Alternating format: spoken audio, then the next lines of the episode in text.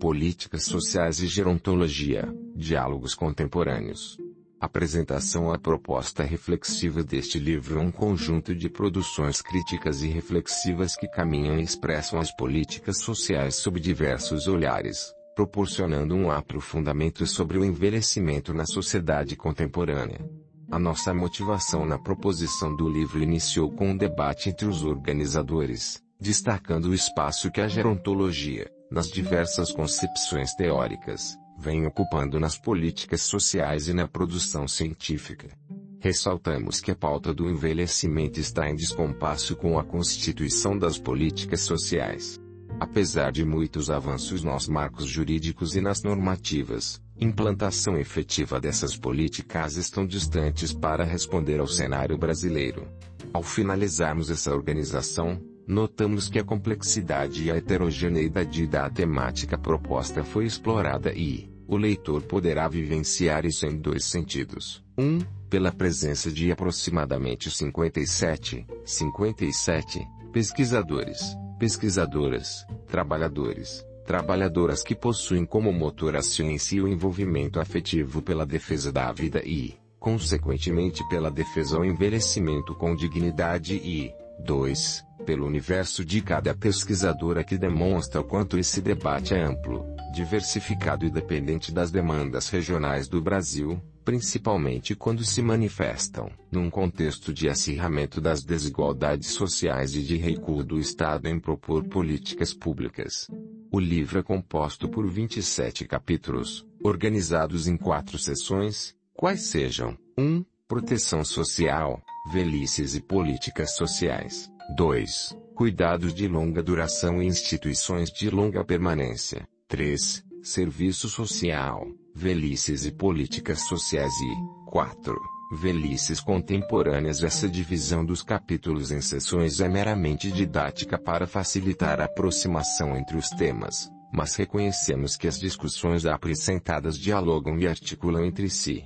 Além disso, Após o prefácio da professora Solange Teixeira que traz uma história viva da política nacional do idoso, abrimos as reflexões deste livro pela entrevista com o mestre Marcelo Antônio Salgado assistente social e um dos pioneiros que impulsionou as políticas públicas para a população idosa. Sua história de vida culmina com a profissional e nosso reconhecimento fica registrado aqui. A entrevista foi mediada pelo assistente social Denis Cesar Musial através da indicação feita pela professora doutora Aurelia Otério Soares Barroso. Como finalização do livro, destacamos um breve ensaio desenvolvido pelas pesquisadoras Evone Bettini de Almeida e Thaís Bento Lima da Silva da Associação Brasileira de Gerontologia, ABG, reafirmando o compromisso desta instituição em defesa da ciência na perspectiva da garantia dos direitos humanos e da gerontologia enquanto área que tão bem insere os profissionais nas políticas sociais. A seção sobre proteção social, velhices e políticas sociais contempla um conjunto de 17 capítulos que percorrem diversos caminhos e perpassam as políticas sudoeste em diversos âmbitos, como habitação, saúde, educação, assistência social. Neste conjunto, sublinha-se as velhices plurais, especialmente as velhices vulneráveis compreendidas como aquelas que se afastam do padrão de envelhecimento ativo. Ainda nesta sessão, pontua-se os desafios envelhecer no cenário brasileiro frente às políticas sociais insuficientes por parte do Estado que, por sua vez, transfere essa responsabilidade para a sociedade civil através das redes de solidariedade do voluntariado. A seção sobre cuidados de longa duração e instituições de longa permanência, com seis capítulos, compartilha experiências brasileiras e outros países sobre a política de cuidados, marcando a importância da política pública nos espaços que têm sido comandados, predominantemente, pela sociedade civil. Os autores reconhecem a UPI como um espaço de cuidado e moradia, rompendo paradigmas de espaços depositários para o fim da vida. A seção sobre serviço social, velhices e políticas sociais expõe a atuação do assistente social nas dinâmicas do envelhecimento, proporcionando ampliação da discussão na categoria profissional. O campo de maior empregabilidade dos assistentes sociais são as políticas sociais, o que convoca a demanda de formação e produção científica na consolidação do projeto ético-político e profissional. Tal sessão compõe-se em três capítulos. A seção Velhices Contemporâneas atravessam temas recentes na pauta do envelhecimento. Um panorama histórico pode ser encontrado nesta seção quanto às conquistas e desafios no século XX, além de capítulos que discutem a desigualdade de gênero, o lazer, o impacto da tecnologia e o enfrentamento da pandemia que estamos vivenciando. Entretanto, o debate não se encerra. Ao contrário, promove diálogos atualizados e voltados às demandas urgentes que o envelhecimento produz na sociedade contemporânea. Espera-se que a leitura deste livro seja um caminho para outros olhares, com novos diálogos e, cada vez mais nos engaje na construção coletiva de práticas e saberes voltados às velhices plurais. A sua leitura e o nosso diálogo é também resistência de que vidas importam. Velhices importam.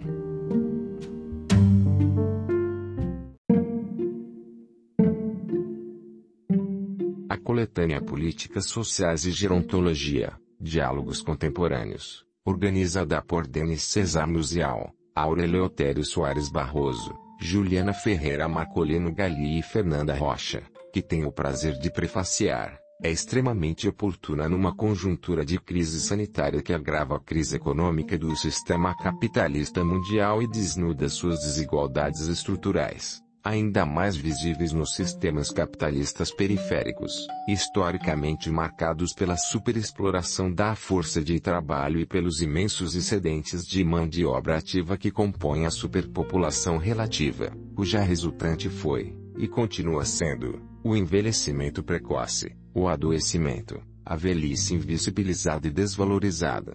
Na crise sanitária da pandemia por Covid-19, as pessoas idosas estão no centro da contaminação e com maiores índices de mortalidade em todo o mundo, pelas limitações orgânicas e fisiológicas do organismo, pelas comorbidades, pela dificuldade de acesso aos serviços de saúde, às ações de prevenção, de manter o isolamento social, dentre outras, agravadas e variadas conforme as determinações de classe, de raça e etnia, de gênero, regionais e outras. Enquanto isso, o governo federal brasileiro não aplica na sua integralidade os recursos liberados pelo Congresso para os serviços de saúde, enquanto a quantidade de mortos atinge quase 120 mil pessoas, não tem uma política nacional de orientação, de prevenção, de acompanhamento e monitoramento dos casos suspeitos, das situações de risco, de acesso aos equipamentos individuais de proteção, para profissionais e população tratamento adequado e vagas em leitos de UTIs. A temática abordada na coletânea, diante desse cenário, não poderia ser outra que não as políticas sociais, tão importantes para atender às necessidades sociais da população, não apenas em contexto da Covid-19, mas para garantir cidadania, direitos sociais fundamentais, em especial para um setor da população marcado por desvalorizações sudoesticiais, como mostram as expressões como idadismo, ageísmo, velhofobia, utilizada na literatura para denunciar essas imagens negativas. Ressalta-se que a coletânea reúne um grupo de pesquisadores de várias instituições de ensino superior, de organizações que prestam serviços para estes usuários, que, com suas pesquisas e seus estudos visam superar, e, Conspiração do Silêncio 1, Belvoir, 1990, em torno do envelhecimento e da velhice, trazendo-os para o debate, expondo e debatendo as necessidades sudoeste-ciais das pessoas idosas, e, a gerontologia tradicional positivista, descritiva, mas que não consegue explicar como se interpenetram fatores biológicos, psicológicos, sociais e culturais no fenômeno no envelhecimento e da velhice. Um Belvoir, Simone. A velhice. Rio de Janeiro, Nova Fronteira, 1990. Ieiro, as interpretações analíticas homogeneizantes do fenômeno do envelhecimento e da velhice pelo critério biológico e cronológico, como se todos envelhecessem da mesma forma, independentemente das condições de existência, e a concepção da velhice como ciclo de vida, naturalizador, abstrato, de etapas padronizadas independentes das trajetórias de vida e de trabalho das pessoas. V. As análises subjetivistas e individualizantes da velhice singularizada, sem mediações com a totalidade social, próprias de algumas análises culturalistas. Vi. A ideologia da velhice 2. Haddad, 2017. Ou seria melhor dizer a ideologia da terceira idade, das receitas gerontológicas generalistas do envelhecer bem a pedagogia da velhice, a educação para a terceira idade que tem efeito de mascarar outras formas de viver a velhice e de envelhecer, inclusive com adoecimentos, dependência de serviços de terceiros, com parcos recursos, dos que ainda precisam trabalhar duro para o sustento familiar, dentre outras expressões da questão social que afetam parte significativa do grupo etário, VI, a reprivatização da velhice 3, Debert, 1999. Processo em que se individualiza e responsabiliza os indivíduos pela sua situação de envelhecimento e pelos problemas que vivem como falta de adesão às receitas do saber envelhecer bem, falta de gestão dos riscos da existência, de estilo de vida saudável. Direta ou indiretamente, a maioria dos autores desta coletânea comungam essas críticas, e, mais que isso, assumem os desafios de abordar o envelhecimento e a velhice de sujeitos reais, em suas necessidades sociais e demandas. Numa perspectiva crítica, buscam romper com os mitos e os preconceitos em torno da velhice, e contribuir para o fortalecimento do campo científico gerontológico. Buscam, principalmente, abordar as políticas públicas, em especial as de cunho social, dirigidas às pessoas idosas, assumindo a crítica, ao seu desmonte, a sua precarização e a insuficiência de insumos e de abrangência do seu escopo, as contrarreformas limitadoras de excessos políticas sociais, ao familismo como uma tendência da política social de contar e potencializar as funções protetivas da família, quase sempre ampliando suas responsabilidades e seus encargos com manutenção e naturalização das expectativas sociais tradicionais sobre a família, ancoradas nos papéis de gênero sem sua problematização e sem o devido apoio e suporte oferecidos pelas políticas sociais. Discutir as políticas sociais é extremamente relevante, seja em contexto mundial ou nacional, de críticas neoliberais ao intervencionismo estatal, a adoção de políticas econômicas de austeridade que visam reduzir gasto social público, de crítica acentuada ao universalismo e ao caráter redistributivo de algumas políticas e avanço de políticas focalizadas, ultrasseletivas e mercantilização de outras, cuja demanda pode ser comprada no mercado. 2 Haddad, Eneida Gonçalves de Macedo. A ideologia da velhice. 2. Ed. São Paulo, Cortez, 2017. 3. Debert, Gita Green. A reinvenção da velhice, socialização e processo de reprivatização do envelhecimento. São Paulo, editora da Universidade de São Paulo, FAPESP, 2012. Os capítulos da coletânea abordam diferentes políticas sociais, tais como de habitação, de assistência social, proteção social básica e especializada, de saúde e seus serviços, de programas e projetos dirigidos às pessoas idosas e que visam atender às suas múltiplas necessidades sociais, como de renda, de saúde, prevenção, promoção, reabilitação, tratamentos, medicamentos, órteses e próteses, dentre outros, de cuidados de longa duração, de enfrentamento da violência, com ações de lazer, recreativas e socializadoras, de articulação com as redes de apoio, dentre outras. Mas também trazem à tona discussões mais gerais sobre as velhices, concepções de envelhecimento, direitos das pessoas idosas, desafios do envelhecimento na sociedade contemporânea, questões de vivências nessa etapa da vida e outras que atualizam os leitores sobre a temática abordada. Ao abordarem as políticas sociais numa perspectiva crítica, os capítulos desta coletânea somam forças, resistências e lutas contra o avanço do neoliberalismo e do neoconservadorismo, que marcam a atual conjuntura de líderes de extrema direita que ascendem a poder e implementam políticas ultraneoliberais que responsabilizam os indivíduos, suas famílias e as redes de apoio informais pelo enfrentamento das expressões da questão sudoeste cial, limitam os espaços de democratização, como os de controle social e de participação da sociedade civil, adotam políticas que reduzem o escopo das políticas sociais, reforçam as parcerias para diminuir os custos públicos e dividir responsabilidades na oferta da proteção social, sob a retórica de garantir protagonismo, autonomia e participação dos sujeitos usuários e suas famílias. Políticas preventivas das situações que geram incapacidades devem ser criadas, fortalecidas, melhoradas mas também as que lidam com os que já perderam funcionalidade para a realização das atividades cotidianas, ou parte delas traço, devem ser criadas. É importante a prioridade da oferta no financiamento, na regulação, no monitoramento e na avaliação pelo poder público, sob o poder fiscalizatório e deliberativo das instâncias de participação popular e que essas políticas de nova geração sejam desinstitucionalizadas, com serviços públicos alternativos, abertos, diurnos e até alguns noturnos, interdisciplinares e com cuidados comunitários, com a permanência em seus domicílios e com seus familiares. Nessa perspectiva, as políticas sociais devem ser as organizadoras dessa rede de cuidados, prioritariamente formada pela rede de políticas setoriais, pelos diversos ramos do poder público, executivo e judiciário, ofertante de cuidados para os que necessitam de cuidados e para os cuidadores familiares. Apesar dessa necessidade premente, o governo brasileiro ainda não dispõe de uma política nacional de cuidados, contando com as iniciativas informais, uma característica persistente das políticas sociais, no sistema capitalista periférico.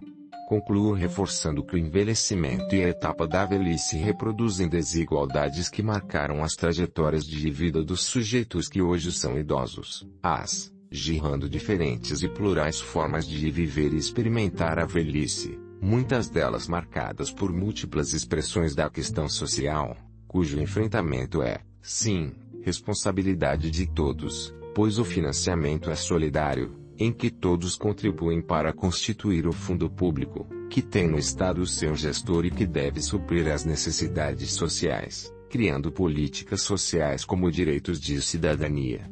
Avançar na constituição de um sistema público de proteção social público, inclusivo, é uma possibilidade de emancipação política imposta pelas lutas sociais, pactuadas pela sociedade, mas que entram em rota de colisão com os atuais interesses do capital financeiro, expondo os limites dessa sociabilidade. Como diz Taka Belvoir, 1990, página 14, exigir que os homens permaneçam homens em sua idade avançada implicaria uma transformação radicalismo impossível obter esse resultado através de algumas reformas limitadas que deixariam o sistema intacto, é a exploração dos trabalhadores, e a atomização da sociedade, é a miséria de uma cultura reservada a um mandarinato que conduzem a essas velhices desumanizadas. Reforcemos a dimensão mediadora das políticas sociais e dos direitos sociais, mas não um fim em si mesma. Que a emancipação humana seja nosso horizonte. Desejo a todos, as uma prazerosa leitura.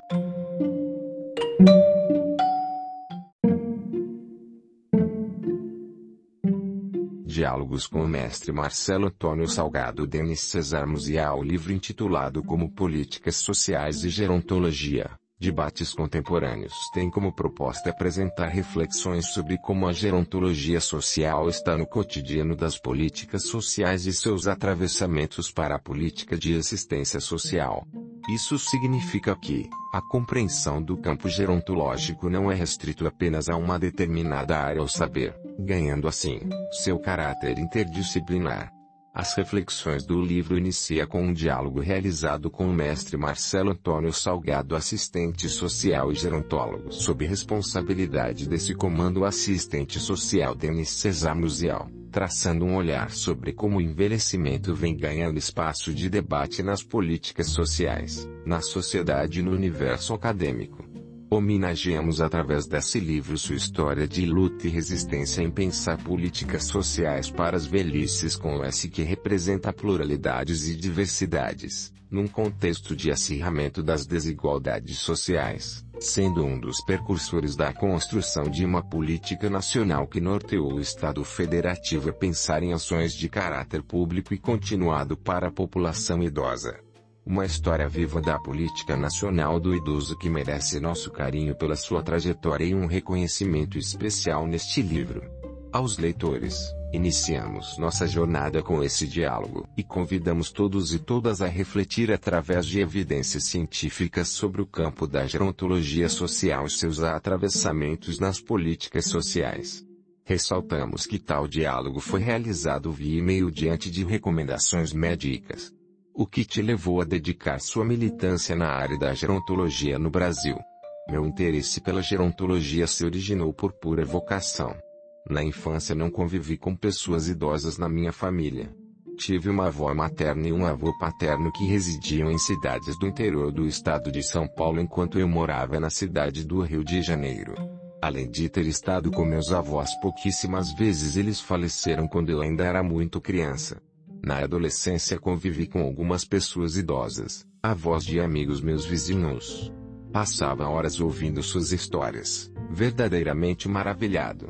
Lembro que sempre fazia muitas perguntas e apreciava os relatos de experiências de sua juventude e observações críticas sobre o comportamento das gerações mais jovens. De alguns idosos, admirava o precioso vocabulário com que se expressavam, as referências a fatos passados, relatos de viagens. Chegava a ficar horas conversando, e muitas vezes não os deixava para acompanhar seus netos. Quando um pouco mais velho integrei um grupo que prestava ações voluntárias em comunidades carentes e eu sempre escolhia trabalhar com os idosos. Poderíamos nós contar como eram desenvolvidas as ações para a população idosa antes da Política Nacional do Idoso. Como foi sendo construída a Política Nacional do Idoso, Sendo um dos pioneiros da gerontologia no Brasil, pode nos contar os avanços e desafios dessa área no país? Como as políticas sociais, em especial, de assistência social vem incorporando a gerontologia. Excetuando as instituições asilares nenhum programa ou serviço era voltado ao IDO Sudoeste. Na faculdade estudei sobre diversas questões sociais mas nada sobre velhice. O serviço social tão empenhado em atender pessoas e grupos socialmente marginalizados, não havia incorporado os idosos como objeto de suas ações. A mística de Brasil País Jovem e os graves problemas enfrentados por grupos jovens da sociedade, conduziam a quase totalidade das ações para o atendimento desses segmentos populacionais. Daí surgiu a minha decisão de estudar a questão social do envelhecimento e orientar programas e serviços para a melhoria da qualidade de vida desse grupo etário. No ano de 1970 ingressei no SESC-SP, que já havia nucleado um pequeno grupo de aposentados em uma de suas unidades, que se reuniam para atividades de lazer. Esse grupo foi a minha grande oportunidade de experimentações, e com total apoio da direção do SESC, o trabalho foi sistematizado, ampliado com atividades culturais e de orientações para o envelhecimento ativo, e organizando movimentos sociais com outras instituições da comunidade para estudo e ações para esse setor. Considero que esse movimento reunindo algumas entidades privadas, instituições governamentais, profissionais liberais, voluntários, que aconteceu na cidade de São Paulo no início da década de 70, e que realizou alguns debates e seminários, provocando as instituições sociais para que se voltassem ao atendimento de idosos. Foi o prenúncio de uma política social para o idoso. Com a criação do Ministério da Previdência e Assistência Social, Ainda no governo militar, a questão da velhice foi incorporada ao rol das questões sociais passíveis de ações de políticas sociais específicas, ainda que sofrendo a resistência de muitos outros órgãos do governo federal que não reconheciam essa nova questão social. Na época fui cedido pelo SESC-SP para a Secretaria de Assistência Social daquele ministério, para definir a política social de assistência ao idoso e, sob minha orientação aconteceu a primeira mobilização nacional para a formulação de um diagnóstico sobre os idosos na sociedade brasileira, recursos a serem mobilizados e possíveis programas e serviços a serem executados. Foram realizados três seminários regionais, regiões Sul, Sudeste, Norte, Nordeste e Centro-Oeste, e um seminário nacional. O resultado foi a definição, ainda que precária, da primeira política de assistência ao idoso em nosso país. Os anos seguintes foram ricos em ações de atendimento e políticas de atenção ao idoso, destacando a nucleação de grupos de idosos, criação de centros de convivência, programas de capacitação técnica em gerontologia, seminários, criação do benefício da renda mensal vitalícia, atual BPC, que aliás foi uma sugestão minha ao Ministério da Previdência Social, o surgimento das instituições de defesa de direitos, MOPI, ACP, ACIPA e outras. Posteriormente as escolas abertas da terceira idade, os programas de preparação para aposentadoria etc. Estudos diversos sobre o envelhecimento, criação de conselhos do idoso em alguns municípios e estados brasileiros, seminários da SBGG e a criação da ANG anteciparam a promulgação da Lei 8.842-Política Nacional do Idoso, o Conselho Nacional dos Direitos do Idoso CNAS e o Estatuto do Idoso. O engajamento de muitas universidades criando cursos na área da gerontologia fomentou os estudos sobre o envelhecimento. Todos esses acontecimentos sugeriam um futuro promissor e a questão da velhice ganhou grande visibilidade. Reconhecendo que em muitos municípios e alguns estados brasileiros existem ações positivas que se configuram como política social, em termos globais e sobretudo a nível federal, a política social para o idoso pouco se efetivou, ganhou no discurso e se anulou na prática. Cabe lembrar que muitas conquistas do Estatuto do Idoso têm sido revogadas ou não foram implementadas. Inúmeras recomendações do CNDI, órgão que contava com expressiva representação do governo e sociedade civil não foram postas em prática, bem como pouco foi feito quanto às recomendações oriundas das Assembleias Nacionais convocadas pelo próprio CNDI. O governo federal sempre demonstrou pouca receptividade para a implementação de políticas que beneficiem esse grupo etário. Que mudanças você observa da gerontologia na imagem da velhice? A gerontologia não é propriamente uma ciência e sim um conjunto de disciplinas que tem o propósito de estudar o homem na etapa do ciclo de vida conhecida como velhice, buscando indicar formas e cuidados para um envelhecimento satisfatório quanto ao físico, psicoemocional e social. Conhecer o idoso e reconhecer a qualidade do ambiente em que está inserido oportuniza propor ações de assistência social mais adequadas. Assistência a necessidades básicas, programas e serviços que estimulem o desenvolvimento cultural e mantenham a autoestima e participação social são princípios fundamentais. A gerontologia sugere a ação pedagógica da assistência social preparando os indivíduos para as ocorrências do tempo da velhice, de forma a manterem um ajustamento adequado às possíveis perdas. Sugere também a intervenção no ambiente social para maior receptividade e diminuição dos preconceitos quanto aos idosos. Observa avanços no protagonismo da população idosa. Como visualiza os direitos da população idosa nas últimas décadas. Falando um pouco da gerontologia social, pode nos contar como ela vem contribuindo para as políticas sociais.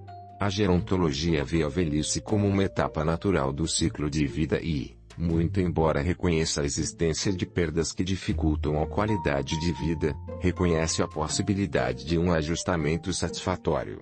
O tempo da velhice muito depende das etapas de vida anteriores. As sociedades atuais estabeleceram para cada idade uma função social, para a juventude aprendizado da cultura e a preparação para o trabalho. Para a idade adulta e maturidade, o trabalho. Para a velhice a aposentadoria. Nas sociedades pré-industriais, existiam apenas dois segmentos de idade considerados, a infância e a idade adulta.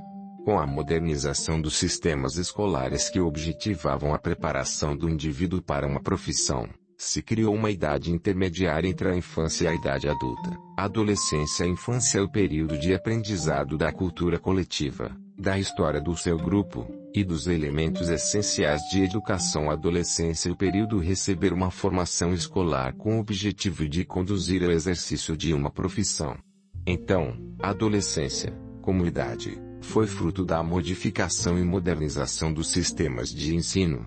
A velhice passou a existir como idade social a partir do advento da aposentadoria porque nas sociedades anteriores o indivíduo quando não podia não podia mais trabalhar se ocupava de trabalhos domésticos, da educação das gerações mais jovens etc. A velhice só foi entendida como um tempo social como quando surgiu a aposentadoria, que fez desse tempo o tempo da inatividade portanto sem função social. A função social para a aposentadoria é praticamente nula. No meio meados do século passado, em função do crescimento significativo de populações de idosos nas sociedades desenvolvidas, foram iniciados os discursos referentes à ocupação do tempo livre, e as atividades de lazer como um instrumento para a ocupação desse tempo. Entretanto, o lazer não tem a mesma relevância de significação social que tem o trabalho. É muito bom para quem o pratica, mas necessariamente não tem grande respeito para a sociedade. Estabelecer um espaço social para a velhice, ou melhor, uma função socialmente produtiva para a velhice, é como se pode reverter essa situação. Em todas as comunidades existe um universo de tarefas e de serviços na linha da cultura, da ação política, de trabalhos sociais voluntários etc., que podem ser exercidas pelos velhos. Em cidades menores, os jovens acabam saindo de lá em função do estudo ou de melhores oportunidades de trabalho. No entanto, existe um número significativo de pessoas aposentadas, preparadas pela experiência e com o tempo livre, que podem ser mobilizadas para assumir uma série de tarefas. No Brasil, sociedade rica em desigualdades sociais, viver é acumular déficits. Quem chega à velhice com um saldo elevado de déficits terá pouca chance de ser bem-sucedido. A maior visibilidade conquistada pelos idosos, fruto da maior participação social, resultou no reconhecimento como grupo etário, que tem direito à atenção e atendimento de algumas necessidades específicas. Entretanto, me parece que ainda não são reconhecidos como grupo social, tendo em vista que carecem de alguns direitos fundamentais de cidadania, como renda digna, segurança, assistência à saúde e acesso a uma vida socialmente produtiva. Reconhecer direitos não basta, é necessário proporcioná-los. Cerca de 70% da população brasileira sobrevive com aposentadorias entre 1 e 3 salários mínimo. As aposentadorias não são reajustados de acordo com o custo de vida e ao longo do tempo o valor vai sendo reduzido, comparativamente ao tempo em que você se aposentou. Quanto mais você vive na condição de aposentado, mais empobrece. Por mais que se discuta essa questão, o discurso do governo é sempre o mesmo, de que não há a menor possibilidade de requalificar os salários. Como manter a qualidade de vida quando não se tem qualidade de renda? Sobretudo num país onde não existem serviços a baixo custo para os idosos e aposentados. O indivíduo tem, com seu baixo salário, de fazer o fazer a todos os serviços pelo preço de mercado e isso não é possível. Boa parte da população idosa brasileira teve um avanço no sentido de romper com o sentimento do alto preconceito com relação à sua idade. A sociedade brasileira foi tão abusiva na reprodução de preconceitos com relação à idade que fez com que os cidadãos que envelheciam fossem assumindo as imagens negativas da velhice, no sentido de não ver nessa idade nenhum aspecto positivo e somente deficiências. Então a idade passou a ser um símbolo de inutilidade, de decadência, de vazio. A baixa autoestima do velho em função das limitações naturais que da idade avançada, aliada à falta de oportunidades de participação social oferecidas pelas comunidades fazia da velhice uma época absolutamente insuportável. Muitos idosos viviam isolados por não reconhecerem em si alguma competência, ou possibilidade de participação. Isto mudou. Os programas e ações produzidos modificaram, para o indivíduo que está envelhecendo, a sua compreensão de velhice. Hoje, é comum ver pessoas idosas, inclusive algumas com muita idade, participando de diversas atividades culturais, de movimentos políticos de reivindicação e contestação. Por outro lado, a sociedade reconhece a existência desse grupo e seus direitos. A isso eu chamo de visibilidade. Hoje, a velhice na sociedade brasileira ganhou grande visibilidade que alterou o comportamento tanto dos idosos como da sociedade. Os velhos são mais felizes porque são mais participantes, são mais confiantes nas possibilidades de vida, independentemente da idade das dificuldades e limitações que a idade possa trazer. Quanto à sociedade, o discurso é de reconhecimento dos direitos, mas na prática pouco acontece. Cabe ressaltar que muitos idosos brasileiros ainda vivem totalmente excluídos, sem possibilidades de um convívio social produtivo, isolados e pobres, dependendo da caridade de instituições sociais ou de pessoas alheias. O futuro é preocupante especialmente em tempo de crise econômica. Os baixos salários de aposentadoria e a constante inflação determinam a perda da autonomia financeira e dependência dos filhos adultos ou de outros. As dificuldades de acesso aos serviços de saúde, a insegurança, a violência, as reduzidas oportunidades de participação, fazem da velhice um tempo de constrangimento e isolamento social. Ainda há muito para ser feito. Os idosos merecem receber da sociedade seu merecido crédito e a sociedade deve quitar seu débito com esse grupo etário.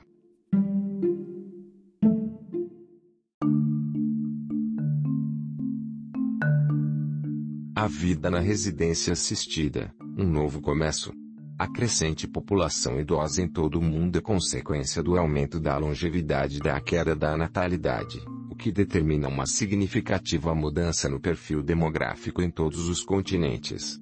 No Brasil, de acordo com dados do IBGE, em 2018 o percentual da população com 65 anos ou mais de idade era de 9,2% 19,2 milhões, sendo que os brasileiros de 80 anos ou mais representavam cerca de 1,96% da população brasileira, composta por aproximadamente 208 milhões de habitantes.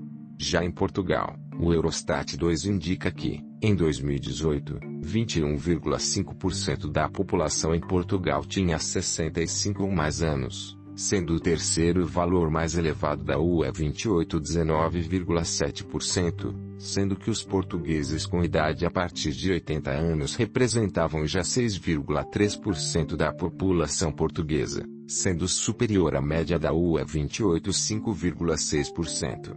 As projeções do IBGE, no entanto, estimam que no Brasil a proporção de idosos para 2060 poderá chegar a 25,5% 58,2 milhões de idosos. De acordo com o Instituto Nacional de Estatística, INE, 2014, a população portuguesa tenderá a diminuir de 10,5 milhões de pessoas, em 2012, para 8,6 milhões de pessoas, em 2060.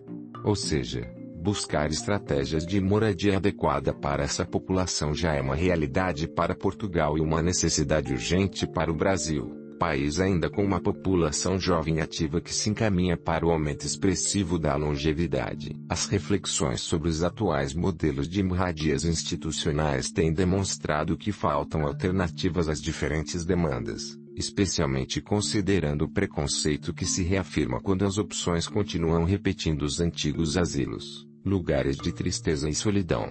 As instituições de longa permanência para idosos, IUP, no Brasil, assim como as estruturas residenciais para pessoas idosas, EPI, em Portugal, são equipamento https agência de notícias ibg.gov.br barra mídia barra com underline mediaibg barra arquivos barra 78b962 AC 2419 a 967 1057 ADD 41377397.pdf 2 https 2 pontos barra barra eq.europa.eu barra Eurostat barra 371 com assistência integral ao longo da história, A família sempre foi responsável por prover o cuidado com a pessoa idosa, sendo esse um dever ético incorporado na cultura brasileira.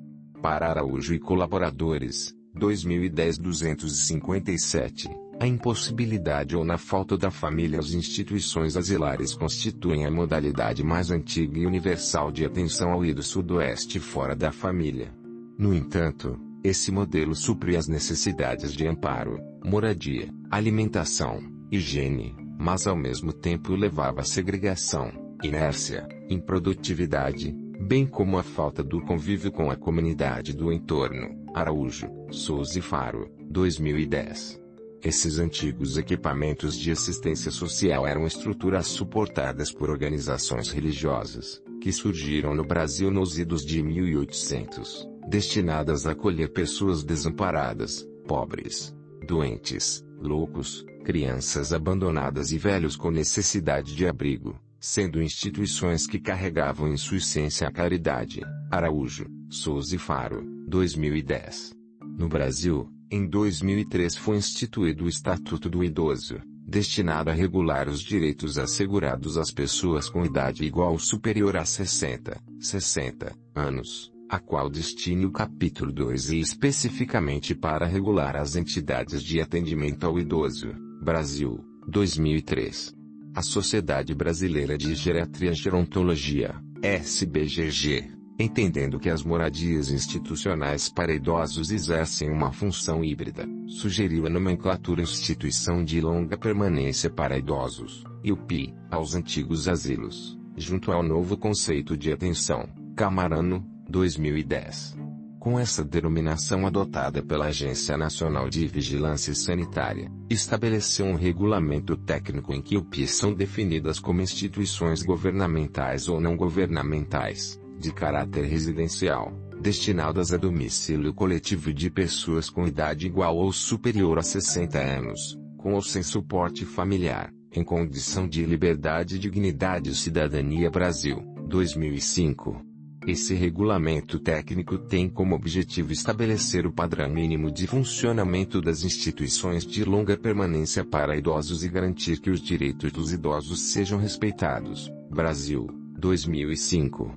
Os asilos emergem em Portugal nos anos de 1800 com a finalidade de retirar os mendigos e indigentes da rua. Deste modo as pessoas idosas eram enviadas para asilos geridos por congregações religiosas, atribuindo-lhes o estatuto de indigentes e dependentes. Veloso, 2005. O Instituto de Segurança Social cria o Manual de Processos-Chave da Estrutura Residencial para Idosos em 2007 que visa orientar a atuação dos profissionais através da implementação de um sistema de gestão da qualidade. Define a estrutura residencial para pessoas idosas, EPI, como uma resposta de alojamento coletivo, de utilização temporária ou permanente. Visa proporcionar serviços permanentes e adequados à problemática biopsicossocial das pessoas idosas e estimular o envelhecimento ativo criando as condições que permitam preservar e incentivar a relação intrafamiliar, potencializando a integração social, ISS, 2017. O Ministério da Solidariedade e da Segurança Social criou a portaria N. Indicador Ordinal Masculino. 67-2012, primeira série, N. Indicador Ordinal Masculino. 58 21 de março de 2012, em substituição ao despacho normativo N. Indicador Ordinal Masculino. 1298, de 25 de fevereiro.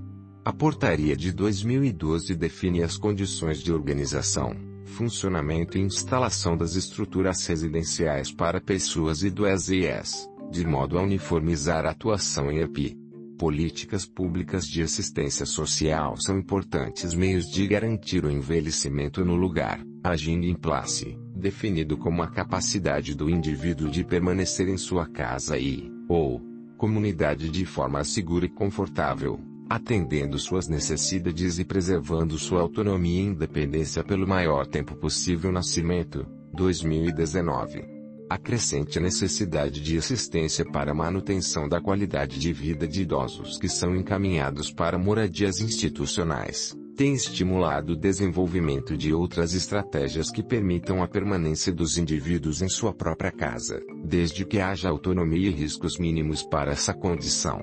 Segundo Gusdal e colaboradores, 2020, Estados Unidos e Austrália, além de países europeus e asiáticos, têm investido na promoção da saúde, autonomia e independência da pessoa idosa, visando a diminuir a sobrecarga dos serviços de saúde permitindo que permaneçam em seu lar.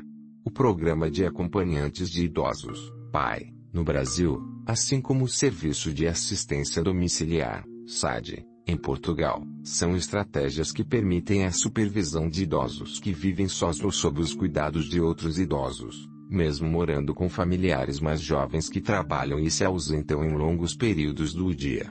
Quando as condições de vida desses indivíduos apresentam riscos à saúde, seja em relação a doenças, quedas ou solidão, o encaminhamento para cuidados profissionais se torna imprescindível. Os profissionais que trabalham em IPINEP promovem o bem-estar das pessoas idosas. Assim, os assistentes sociais devem atuar para a satisfação de necessidades humanas específicas, tendo sempre como pano de fundo a garantia dos direitos humanos e a efetivação da proteção social. Atuam numa sociedade repleta de incertezas e inseguranças, confrontando-se diariamente com a necessidade de construir respostas a questões concretas e vendo-se confrontados com a tomada de decisão. Nesse cenário, várias competências são colocadas em ação, requerendo um conhecimento especializado Diversos modelos de intervenção são correlacionados e invocados para a compreensão, análise e diagnóstico da realidade social de cada pessoa e, nessa lógica convocam-se diversas perspectivas, sistêmica e ecológica, humanista, da continuidade das forças. Portanto, a atuação fundamenta-se numa abordagem que contextualiza a intervenção na pessoa com seu meio, as suas relações e transições, conhecendo a realidade pela estruturação do sistema na complexidade das interações. Luz, 2018. Ancorada aos princípios e fundamentos do serviço social, a intervenção convoca o modelo humanista e baseia-se na compreensão da pessoa como um todo, fatores físicos, emocionais e ideológicos, e não na soma das partes. Viscarrete, 2012. A pessoa constrói-se na interação com os outros, o serviço social humanista tem uma atuação coletiva envolvendo os diversos atores, compreendendo as relações e a forma como o processo de ajuda deve ser relacional, entre os profissionais, as pessoas e as comunidades. Paine, 2011. A intervenção gerontológica possibilita uma atuação sistêmica, através da ponto ponto ponto interração entre os diferentes sistemas sociais como um contributo importante para o bem-estar das pessoas e da comunidade Oliveira, 2016 112 113. Nessa intervenção sistêmica, o construto social adaptativo e evolutivo relaciona-se numa vertente ecológica, permitindo valorizar a intervenção e os sistemas onde as pessoas estão inseridas. O modelo ecológico foca na transição entre a pessoa e o seu meio num contexto complexo, onde essa pessoa vai evoluindo e adaptando-se através de transações, envolvendo todos os elementos e moldando-se mutuamente. Gitterman Irmã, 2017. Essa simbiose entre as pessoas e o meio ambiente obriga a intervenção do assistente social nas transições que não se configuram linearmente, requerendo que fortaleça as capacidades adaptativas dos indivíduos e influenciar os seus ambientes para que as transições sejam mais adaptativas. Oliveira, 2016 116. A teoria da continuidade estabelece uma relação de empatia, ouvindo a pessoa contar a sua história, escutando ativamente. A perspectiva da continuidade permite articular melhor o sentido das mudanças na idade avançada luz, 2018-93. A intervenção do serviço social requer um conhecimento sobre velhice e envelhecimento, no respeito à dignidade e à história de vida de cada pessoa e do SAR, na construção das relações sociais, nas relações de inclusão e exclusão inseridas nas suas dinâmicas multidimensionais, que lhes conferem um papel mais ativo ou mais inativo na continuidade do seu processo de envelhecimento. Para a pesquisa intitulada Alternativas de Moradia na Velhice, conhecendo a experiência portuguesa para inovar em modelos institucionais adequados à cultura brasileira, com suporte da Fundação de Apoio à Pesquisa do Estado de São Paulo, FAPESP aprovada pelo processo de ética número 20.748.619. 4.0000.5390 em 8 de outubro de 2019, foram visitadas sete estruturas residenciais para pessoas idosas na região de Lisboa, com o objetivo de coletar as percepções dos moradores sobre a ambiência nessas moradias. Foram seis estruturas residenciais para pessoas idosas, EPI, e uma residência assistida, sobre a qual relatamos a experiência a partir de agora. A experiência em Portugal o Brasil apresenta uma demanda crescente por moradias institucionais para idosos adequadas às dinâmicas mudanças da sociedade. Sendo fenômeno recente nessa realidade, o aperfeiçoamento depende de propostas inovadoras. A experiência de Portugal, país que mantém uma cultura semelhante à brasileira e absorve iniciativas de vanguarda de outros países europeus, pode oferecer resultados significativos para o desenvolvimento de novos modelos para residenciais coletivos, transformando positivamente essa realidade. A pesquisa, realizada de outubro de 2019 a janeiro de 2020 na região de Lisboa, visou ao desenvolvimento de parâmetros de projetos para moradias assistidas destinadas a idosos no Brasil. Foi estabelecido como objetivo principal a investigação de elementos que apresentassem inovação de modo a fundamentar a criação de um novo conceito de empreendimento, já que vemos no Brasil a abertura de novos, mas ainda sem mudanças significativas em relação ao que conhecemos como a tradicional instituição de longa permanência para idosos.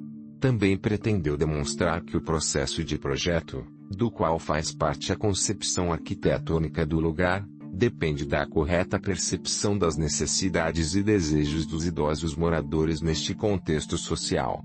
Utilizou-se o diário de campo para anotação de observações após a entrevista para o registro de informações relevantes, tanto nas reuniões com os gestores quanto nas entrevistas. O questionário fechado remete a situações objetivas sobre o ambiente físico e emocional da moradia e foi desenvolvido pela proponente, tendo sido utilizado anteriormente em três pesquisas e aperfeiçoado a cada novo momento ao qual é aplicado. A partir das anotações no diário de campo, obtidas com o questionário de ambiência, foram selecionadas as que melhor complementam os resultados quantitativos gerados por esse instrumento. As entrevistas abertas com a roteiro semi-estruturado foram gravadas para transcrição das falas, com roteiro composto por questões que provocaram o entrevistado a apontar motivos pelos quais prefere determinados espaços em detrimento de outros. Os dados foram categorizados em vantagens, barreiras e sugestões, após o que foram definidas as subcategorias pelos termos emergidos das falas. Conhecer em profundidade as experiências portuguesas serviu como reflexão e sugestão para propor soluções compatíveis com as necessidades de empreendedores, moradores, familiares e colaboradores, a partir de modelos desejáveis, viáveis e sustentáveis. A pesquisa gerou muitos dados que podem ser melhor explorados para outras perspectivas, tais como analisar as plantas dos locais para avaliar se as percepções dos entrevistados apontam questões que incidam diretamente na configuração dos espaços, incluindo dimensões, aberturas, programa e outros aspectos relacionados. Neste capítulo, abordaremos as questões mais relevantes encontradas nas falas dos moradores da residência assistida do bairro Padre Cruz, além de aspectos complementados pela experiência das autoras. O caso da residência assistida Padre Cruz a Santa Casa da Misericórdia de Lisboa, SCML, é mais conhecida pela sua ação social e por assegurar a exploração dos jogos sociais do Estado em Portugal, mas desenvolve também um importante trabalho nas áreas da saúde, educação e ensino, cultura e promoção da qualidade de vida. Intervém ainda no apoio e realização de atividades para a inovação, qualidade e segurança na prestação de serviços, e na promoção de iniciativas no âmbito da economia social. Nasceu em 15 de agosto de 1498 em Lisboa, criada pela intervenção da Rainha de Eleonor, e com o total apoio do rei de Manuel e ao longo do tempo, foi sofrendo os ajustes impostos pelas condições econômicas e políticas de Portugal, mas sempre mantendo foco nos princípios voltados à assistência aos mais vulneráveis. 3. 3 http www.scml.pt barra residência assistida bairro Padre Cruz está localizada na zona de Carnide, em Lisboa, a partir de uma parceira da SCML com Câmara Municipal de Lisboa, CML. Faz parte de um centro intergeracional composto por berçário, creche, centro de dia, serviço de apoio domiciliário, animação socioeducativa para jovens e espaço de inclusão digital, inaugurados em 2015, e residência assistida bairro Padre Cruz, inaugurada em 2017.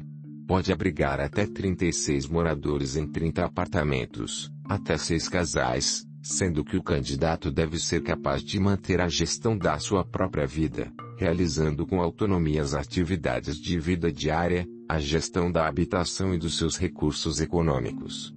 A gestão do equipamento é de responsabilidade de uma profissional de serviço social, visto que o assistente social tem um papel fundamental na integração da pessoa, na convivência e laços relacionais da instituição, potenciando e mantendo a ligação da família, das pessoas de referência da comunidade, tendo por base a humanização das respostas sociais e a garantia dos direitos humanos. A intervenção realizada convoca modelos de intervenção vocacionados para a promoção social e bem-estar, emergindo perspectivas de atuação humanista, sistêmica e ecológica, de continuidade das forças, reforçando o empoderamento das pessoas e conferindo uma intervenção polissêmica com um diálogo interdependente e interrelacional. Restrepo, 2003, Viscarrete, 2012, Oliveira, 2016. Residências assistidas são destinadas a pessoas idosas em situação de vulnerabilidade, independentes e com autonomia para a gestão da sua vida. Esta resposta é desenvolvida em apartamentos individuais ou coletivos, casais, sendo que preconiza a liberdade, privacidade, participação, autonomia, autodeterminação e boas relações de convivência, promovendo o bem-estar.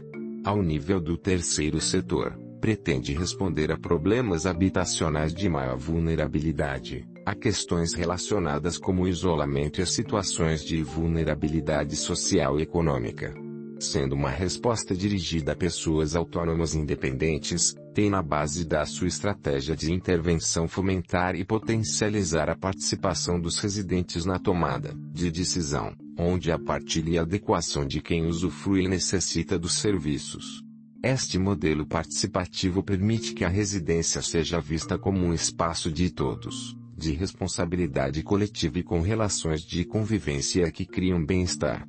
Deste modo, em uma comunidade de solidariedade o bem-estar coletivo se reflete no bem-estar individual. Como as normas e regras existentes são discutidas e colocadas em debate, os residentes têm um papel ativo, criando capital pessoal e social, sendo um fator que se reflete na forma como os residentes continuam a realizar e a vivenciar as suas relações na comunidade e a desempenhar a sua cidadania, dando continuidade ou formulando o seu projeto de vida. Com base num modelo de gestão integrado e participativo, fomenta-se assim a possibilidade de criação de capital social, através da valorização social e cultural, com o aumento da utilidade social a validação de saberes e vivências a participação nas redes de sociabilidade promove o aumento da autoestima, contribuindo para um bem-estar generalizado. Elvas, 2016-81.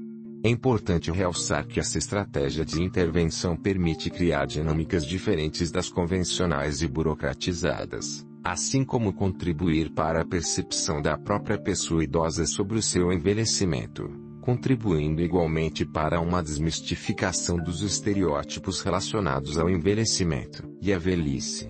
O empoderamento dos residentes pela participação, poder de decisão e validação de saberes, através da valorização pessoal e social, potencializa e empodera a própria resposta social, combatendo o estigma e o estereótipo da institucionalização. Reforça, Assim, uma nova perspectiva do que estar institucionalizado, provocando uma alteração de mentalidade através de evidências concretas e criando sinergias positivas perante novos contextos institucionais.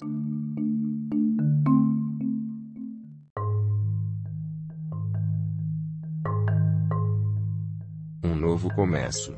Das quatro residências da SCML onde foram aplicadas as entrevistas, Destaca-se o projeto da residência assistida no bairro Padre Cruz, onde as unidades são ocupadas por idosos independentes e com seus pertences originais, sendo somente as bancadas da cozinha e do banheiro colocadas previamente. Nesse caso, compõe-se um apartamento completo, com sala integrada com cozinha, dormitório e um grande ambiente com instalações sanitárias e espaço para tratamento de roupas. Cada morador arrumou a seu gosto, com alguns limites quanto a furar paredes ou alterar a configuração original. Foram entrevistados oito moradores, quatro homens e quatro mulheres, incluindo dois casais dentre os três que moram atualmente na residência assistida. As idades variam entre 67 e 88 anos e a maioria possui o equivalente ao ensino fundamental incompleto. Todos moravam no bairro Padre Cruz, em unidades habitacionais em situação de vulnerabilidade, sendo que houve uma inscrição inicial para a seleção dos moradores em 2017 privilegiando esses idosos, pretendendo-se manter os laços anteriormente adquiridos e o controle do ambiente conhecido, onde tinham as suas referências.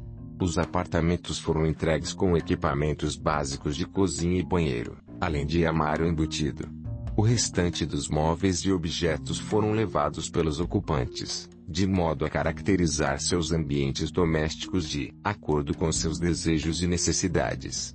Manter móveis e objetos pessoais trazidos da residência original é um modo de exercer agência, pois o indivíduo idoso é um agente de mudança na própria vida através desses comportamentos intencionais e proativos. Wale Ali, 2012.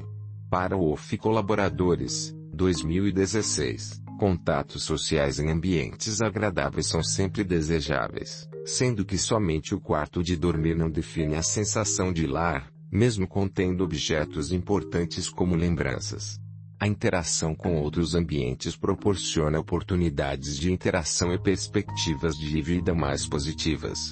Os critérios de seleção adotados envolveram aspectos tais como condição do imóvel onde habitavam, isolamento em função de viuvez ou separação, ausência de suporte familiar, entre outros. Família, segundo Menezes, 2020, constitui um importante apoio às pessoas idosas, em especial por questões morais e afetivas.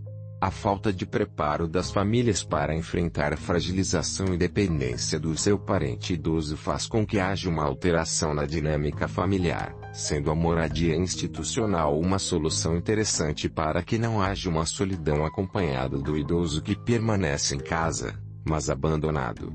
Para Bonicenha, 2019, a vida com familiares pode resultar em isolamento social, com riscos de diversos tipos de violência e abuso no ambiente doméstico. Por outro lado, viver só não é sempre sinal de abandono, pode ser uma opção, desde que não haja riscos de acidentes e com monitoramento para prevenção de declínios importantes. Levar objetos memoráveis permite a preservação de lembranças quando é feita a opção pela moradia institucional, representando grande valor para esses idosos ou OFLI, 2016. Nas entrevistas realizadas em janeiro de 2020, foi possível constatar uma significativa aprovação deste modelo de residência, em especial considerando o protagonismo estimulado neste contexto. Protagonismo refere-se à capacidade de um indivíduo se destacar nas suas ações e decisões, preservando a autonomia e demonstrando autoconfiança. Para Menezes, 2020, o exercício do protagonismo garante a independência para favorecer a autoestima e bem-estar subjetivo, com impactos positivos na qualidade de vida. Menezes, 2020. Muitas mulheres idosas, em geral submetidas a relacionamentos autoritários ao longo da vida, quando passam a viver sós passam a ressignificá-la, assumindo novos papéis e abrindo-se a novas possibilidades que se colocam. Bonicenha, 2019. A maioria dos idosos sentem falta de liberdade ao seguir as regras impostas pela instituição, acentuando o sentimento de não estarem na própria casa, o que sugere a necessidade de soluções inovadoras que permitam a manutenção da identidade, autonomia e independência. É importante estimular a comunicação para que os idosos institucionalizados atuem como agentes participantes e proativos, colocando-os como protagonistas nos processos decisórios que afetam suas vidas. Braga Ali, 2018. AVS, Homem, 77 anos, a paz, que eu não tinha, encontrei aqui. E a tranquilidade também. Aqui no meu apartamento. Porque vou para todo lado, não tenho problemas nenhums. Com ninguém. Isto para mim foi um. Foi uma. Como é que é dizer? Foi uma benção que veio do céu para mim. Os participantes da pesquisa apontaram o desejo de liberdade, quer seja para decidir o momento de sair e voltar, ou mesmo para serem relaxadas certas regras que os obrigam a mudar hábitos quando assumem seu lugar na moradia. Isso é reforçado na pesquisa de e colaboradores, 2016, onde também foi indicado como importante ter algum grau de liberdade e poder fazer escolhas por si mesmos, mesmo que suas vidas ocorram dentro dos muros de uma moradia institucional. Na chamada proatividade ambiental, o indivíduo procura alterar seu meio para satisfazer suas necessidades. Nascimento, 2019.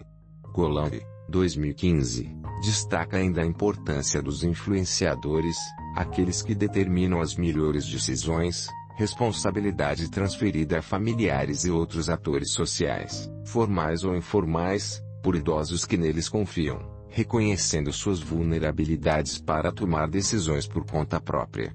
Ainda assim, por terem participado ativamente desse processo, ou seja, exercido a agência, é menos provável que sintam uma sensação de eficácia reduzida ou perda de autonomia. Colombo, 2015. Wale Ali, 2012.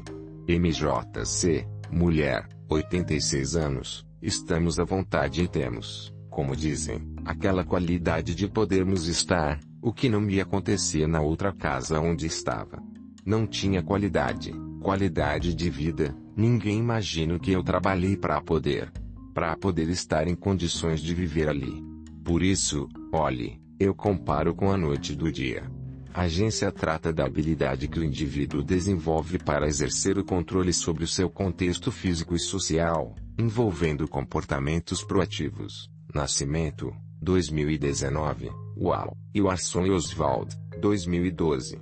Segundo esses autores, na fase adulta o senso de urgência é elevado, que decresce na velhice inicial em função de fatores tais como diminuição de capacidades e mudanças na vida social, alteração que se acentua com o tempo, aumentando a necessidade do senso de pertencimento. De acordo com o Ali colaboradores, 2012, os processos de agência incluem cognição e controle sobre o ambiente físico, tanto no sentido reativo quanto proativo do uso, relativos à adaptação e manutenção dos espaços criados, facilitando a compreensão do lugar vivido. M.V. Sua Majestade, mulher, 76 anos, eu digo sinceramente. Desde que estou aqui, é o meu lugar ideal para mim. É o conforto da casa, a segurança. Assim, com a idade que eu tinha, preciso disso. E todas as pessoas dessa minha idade, meu Deus. Encontrou aqui, encontrei. Os cuidados numa altura que nós precisamos não é? Segurança diz respeito à necessidade de criar estratégias de manutenção da atividade, assim como refere-se às condições emocionais para enfrentar condições adversas. A mudança para uma moradia institucional pode criar temores quanto ao reconhecimento do lugar, limitando ações proativas. Regner, 2018 mas muitos moradores de apartamentos acessados somente por escadas têm a mobilidade restringida ao uso de cadeira de rodas, impedindo uma boa qualidade de vida. Bonicenha, 2019. Além disso, para Gawande, 2014, viver mais e com saúde é uma dádiva, mas cria um constrangimento pela necessária assistência conforme ocorre o declínio, parecendo mais uma fraqueza do que o curso natural da vida. Afirma. Ainda, que segurança e sobrevivência são metas fundamentais e não se tornam menos importantes quando há declínio de capacidades. Desse modo, as regras de muitas organizações baseiam-se no desejo de preservação, tornando-se uma prioridade em detrimento de outros aspectos importantes. A F. Bacharel em cirurgia, homem, 88 anos, após o pequeno almoço vamos tomar café, conversamos ali um bocado, depois a gente recolhe e vai arranjar a vida do que tem a arranjar. À noite juntamos aqui. Também lá na sala e jogamos um bocado, que eu gosto muito de jogar, e pronto, e a gente se encontra aí. Eu não tenho nada, nada a dizer mal de tudo aqui do ambiente, nada. A noção de lar, novamente, manifesta-se nas entrevistas quanto ao sentimento de bem-estar, pois é caracterizado pela sua composição com objetos, em especial porque são carregados de significados e lembranças a partir do senso de pertencimento. O conforto não é apenas algo físico, mas envolve questões sociais, psicológicas e sentimentais construídas nos relacionamentos, o que podia impactar quando a mudança para uma moradia institucional. Braga Ali, 2016. Para o Ali Colaboradores, 2012, pertencer incorpora aspectos cognitivos, emocionais, comportamentais e físicos, sendo que a familiaridade se desenvolve ao longo do tempo. O idoso que passa a morar em um residencial coletivo precisa se reconhecer no espaço para habitá-lo, a partir da construção de um significado emergido dos vínculos com o lugar, dependendo da sua história para a criação do afeto. Pedroso, 2018. J.A. Sociedade Anônima, homem, 71 anos, é uma sala de estar, é a mais próxima. A gente faz o convívio ali, aquilo está considerado um refeitório, não é? E ali que mais convive-se, que ri-se, que brinca-se, joga-se as cartas, faz-se o almoço, temos lá o equipamento. Regner, 2018, afirma que as refeições determinam momentos importantes para todas as culturas, tendo potencial de promover novas amizades e melhorar as conexões sociais. Para Bonicenha, 2019, um ambiente social positivo não pode prescindir da participação ativa do idoso no ambiente institucional, quando limitações impostas através da contenção física do morador podem configurar atos de violência mesmo que justificadas pela necessidade de preservação da integridade. Viver em moradias para idosos pode possibilitar interações com os pares, considerando que muitos perderam amigos íntimos e a vida com colegas facilita o compartilhamento de atividades, especialmente aquelas voltadas para atividades físicas adequadas ao corpo mais velho. Regner, 2018. M. LIGPA, mulher, 68 anos, na outra casa, sentia-me mais só porque a pessoa fica mais isolada. Só temos a nossa casa, não é? E aqui temos a possibilidade de ter convívio. E falar, isso é muito bom, para ter mais convivência porque a gente a morar nos prédios não temos a mesma convivência que temos aqui. É totalmente diferente. Autonomia relaciona-se com preferências e necessidades para identificação dos elementos presentes em diferentes cenários. Blue 100, 2019. De acordo com o Ali Colaboradores, 2012, os estudos de Lawton e Naemo, 1973, supõem que combinações únicas de competência pessoal e características ambientais determinam o nível ideal de funcionamento de um indivíduo. Desse modo, haverá continuidade e controle sobre rotinas, autocuidado e atividades importantes para cada indivíduo visto que a capacidade do indivíduo deve ser combinada com a capacidade do ambiente. Wale Ali, 2012, Regner, 2018.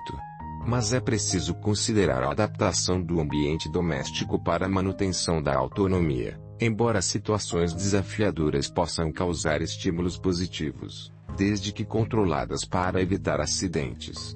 Regner, 2018, aponta o que chamou de desamparo aprendido quando a assistência onde o próprio idoso pode fazer por si, contribuindo para a perda da força e da resiliência. A manutenção do controle sobre as próprias capacidades contribui para superar adversidades, já que indivíduos perseverantes desenvolvem capacidade de enfrentamento sem temer a experiência de novas estratégias para alcançar objetivos. Golambi, 2015. É a lei de, homem, 67 anos, sinto-me bem, né? São pessoas que dão-me um alento, não é? Vão me dando força, né? Que vou conversando com uma, outra, e daí? É uma maravilha. Há pessoas que vamos conversando, brincando, assim, não é? Fazendo umas graças aí. E vai ajudando. Pertencimento significa o sentimento de estar conectado com o ambiente físico e com as relações sociais, visto que pertencer reflete situações positivas de conexão. Wale Ali, 2012. Nascimento, 2019. Para Palasmar, 2017. O ser humano é sensorial e corporal, ambos, sentidos e corpo, produzindo e armazenando conhecimento silencioso. A identidade cultural define a sensação de possuir raízes, sendo um intercâmbio entre o indivíduo e o lugar ao qual pertence. A busca por pertencimento aumenta conforme o tempo passa, razão pela qual idosos longevos buscam relações e ambientes que lhes transmitam segurança e significado, o que justifica a preferência por ambientes que tragam bem-estar e emoções positivas. Wale Ali, 2012. Nascimento, 2019.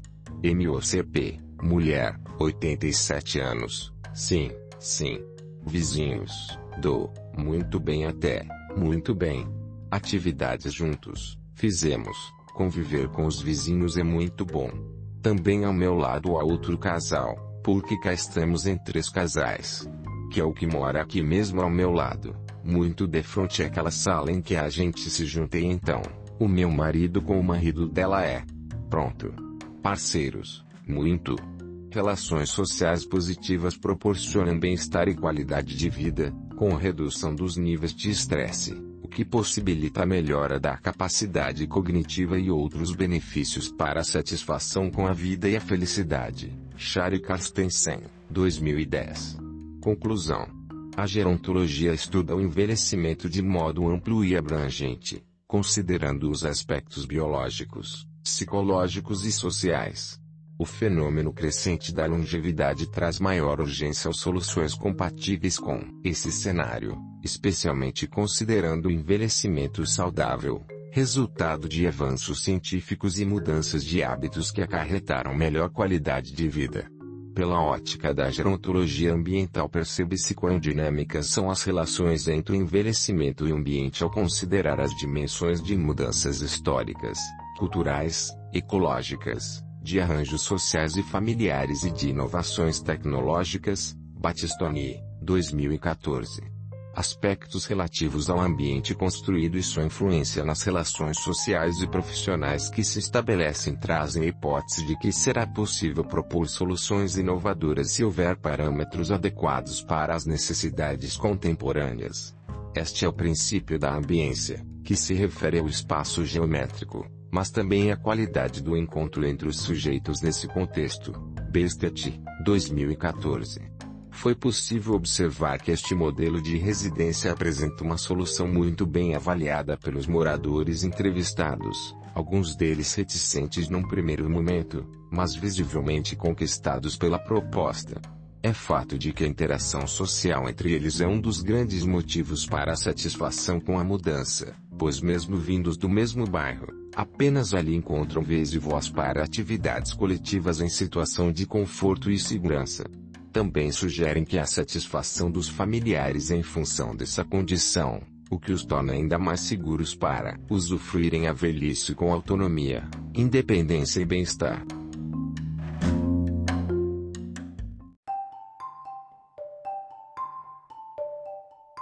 Os direitos dos idosos no sistema de proteção social do Brasil e da cidade de Teresina, Piauí. Introdução ao envelhecimento constitui um fenômeno mundial e uma conquista para a humanidade que, de um modo geral, deu-se decorrência da diminuição nos níveis de natalidade do avanço contínuo da ciência, contribuindo diretamente para melhorias nas áreas da medicina curativa e preventiva. Além disso, o envelhecimento decorre também das conquistas alcançadas com as políticas públicas na área social, proporcionando à população mudanças positivas nas condições de acesso aos serviços, programas e projetos implementados. Nesse contexto, vários foram os avanços conquistados para e pelos idosos. No Brasil, a partir da regulamentação da Constituição Cidadã de 1988 que legitima os direitos da pessoa idosa em âmbito nacional e das demais leis aprovadas posteriormente, dentre elas destacam-se a Lei Orgânica da Assistência Social, LOAS, Lei número 8.742 de 1993, alteradas pelas leis número 12.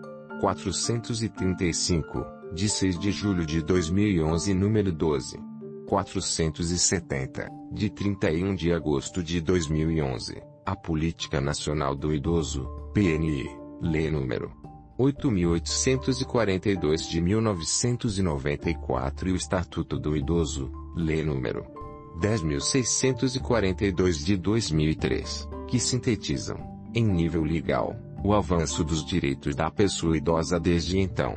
Nesse sentido, este trabalho apresenta as reflexões teóricas realizadas por meio da pesquisa de mestrado sobre os direitos dos idosos na proteção social básica em Teresina, no período de 2010 a 2016 desenvolvida no programa de pós-graduação em políticas públicas na Universidade Federal do Piauí, UFPI, que teve como objetivo de analisar os serviços de proteção social básica, PSB, na cidade de Teresina P por meio das ações dos Centros de Referência da Assistência Social, CRAS, tendo em vista a efetivação dos direitos dos idosos no período supracitado, período este posterior à aprovação da Tipificação Nacional de Serviços Socioassistenciais, regulamentada em 2009.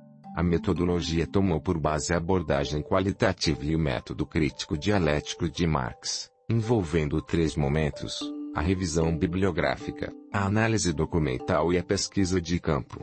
Esta última foi realizada em seis, seis Centros de Referência da Assistência Social, CRAS, e também no Centro de Apoio à Pessoa Idosa Nossa Casa, da Ação Social Arquidiocesana, ASA, localizados na cidade de Teresinopi. Assim, os sujeitos de pesquisa deste trabalho foram os idosos atendidos nesses centros e mais os profissionais, tais como os técnicos de referência, orientador social, facilitador social e coordenador dos centros, responsáveis pelo planejamento, execução, monitoramento e avaliação das ações e serviços realizados mais diretamente com o público idoso nessas instituições. Para tanto, dialoga-se com os autores, Belvoir, 1990, Teixeira, 2008, Figueiredo, 2009, Faleiros, 2014, Debert, 2012, dentre outros, com o intuito conhecer o sistema de proteção social dos idosos no Brasil, legitimados a partir da mobilização e organização de vários atores que abraçaram a bandeira de luta desse grupo etário apontando algumas reflexões da realidade da cidade de Teresina na efetivação desses direitos. A emergência do sistema de proteção social brasileiro As primeiras instituições de previdência social no país remontam ao ano de 1923 quando a Lei Eloy Chaves, por meio do Decreto N Indicador Ordinal Masculino 4682, instituiu a criação das Caixas de Aposentadorias e Pensões, CAPS, destinadas aos trabalhadores do setor ferroviário. Segundo Teixeira, 2007, essa lei representa o esboço da política previdenciária no país ao instituir que as CAPs consideradas juridicamente sociedades civis atendessem aos ferroviários que, naquela época, mostravam-se combativos e desempenhavam uma atividade de fundamental importância para a economia do Brasil.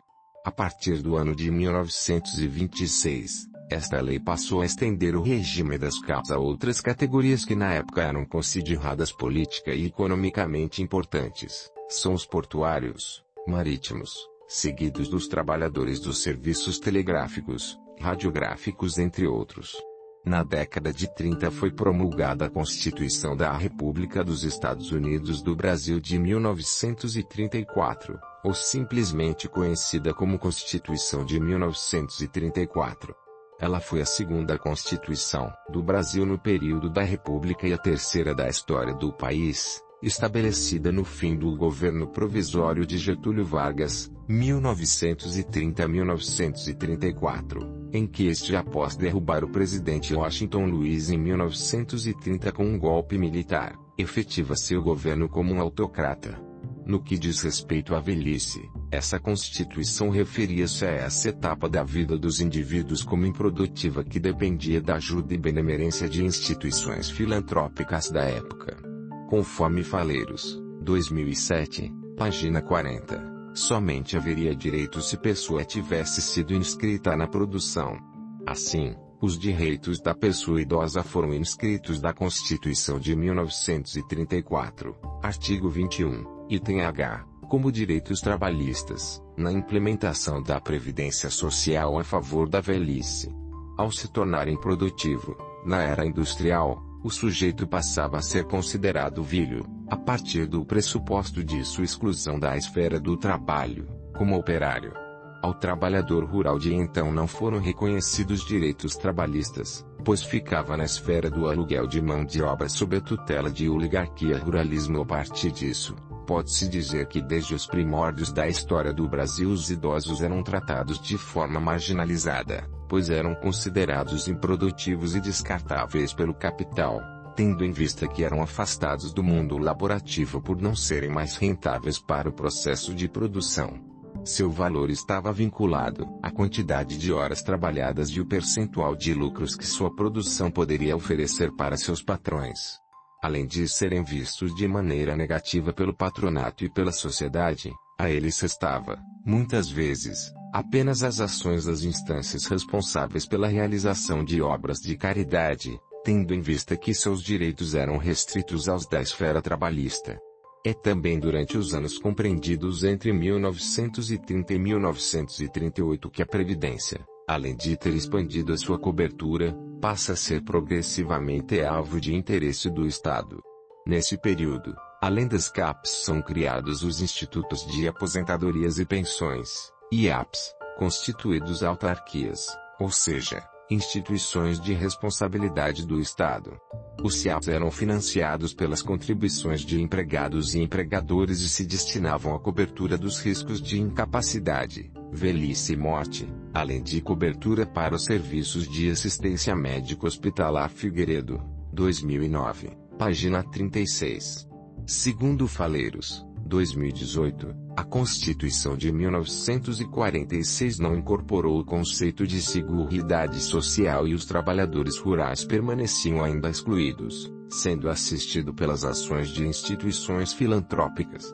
Ressalte-se que antes de 1930, a assistência destinada aos segmentos mais necessitados da sociedade, dentre eles crianças, mulheres e idosos, estava sob a responsabilidade das instituições de caráter filantrópico e religiosa. Um exemplo dessas instituições é a Legião Brasileira de Assistência, LBA, criada no governo de Getúlio Vargas e que desenvolvia um trabalho de cunho assistencialista que negava o direito à cidadania e legitimava o patrimonialismo, o populismo e o paternalismo.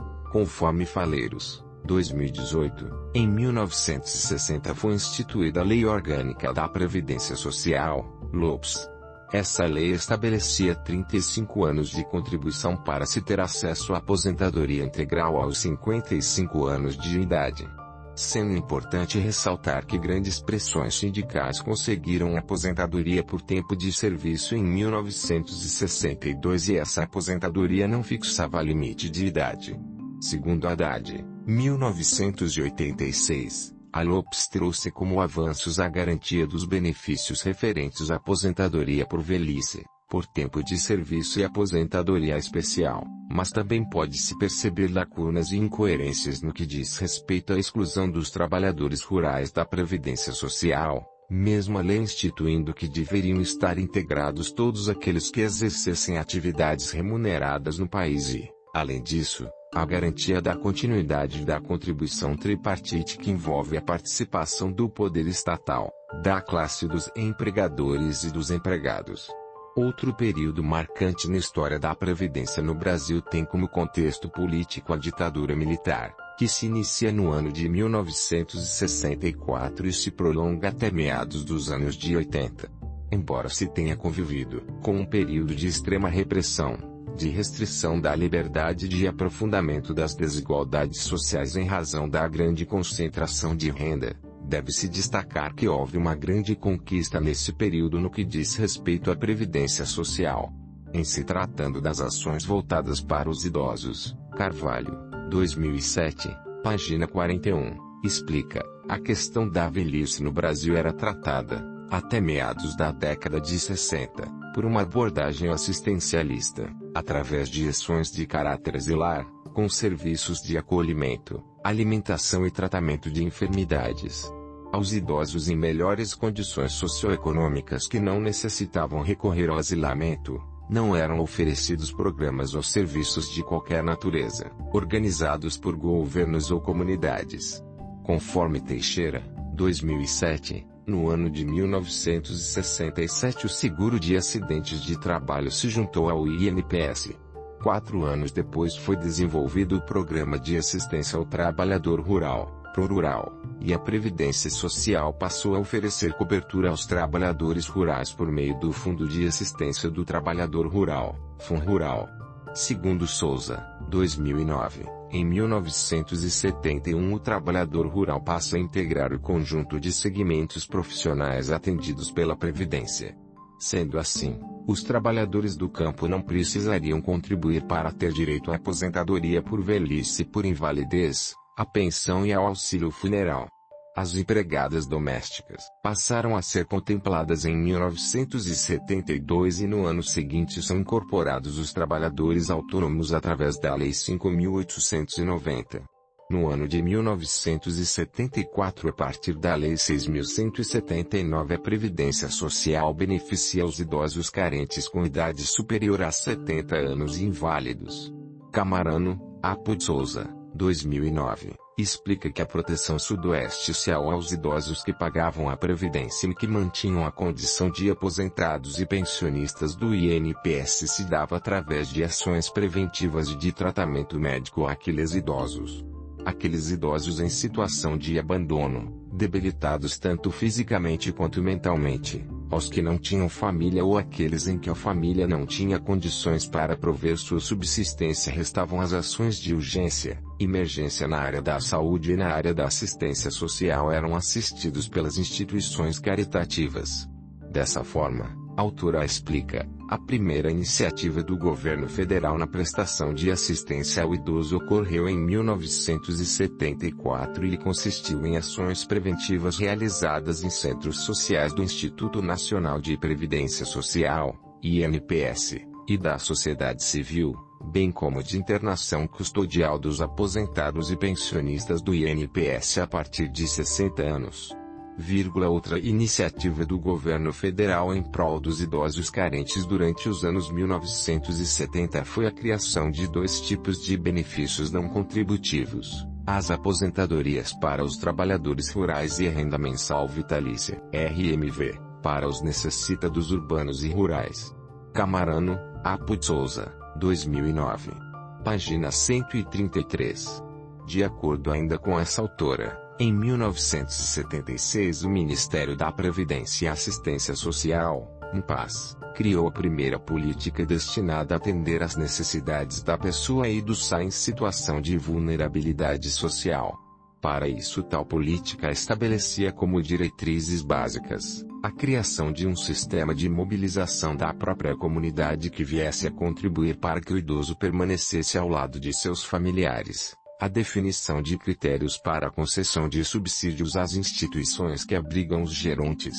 No que diz respeito à saúde, a política visava também a criação de serviços médicos voltados e especificamente para os idosos, incluindo caso necessário o atendimento no próprio domicílio. Além dessas diretrizes, se propôs também a reaver o sistema de previdência social e criar meios que pudessem preparar a pessoa que está envelhecendo para a aposentadoria foram diretrizes que não surtiram tanto efeito, pois reproduziam ações de caráter pontual e emergencial.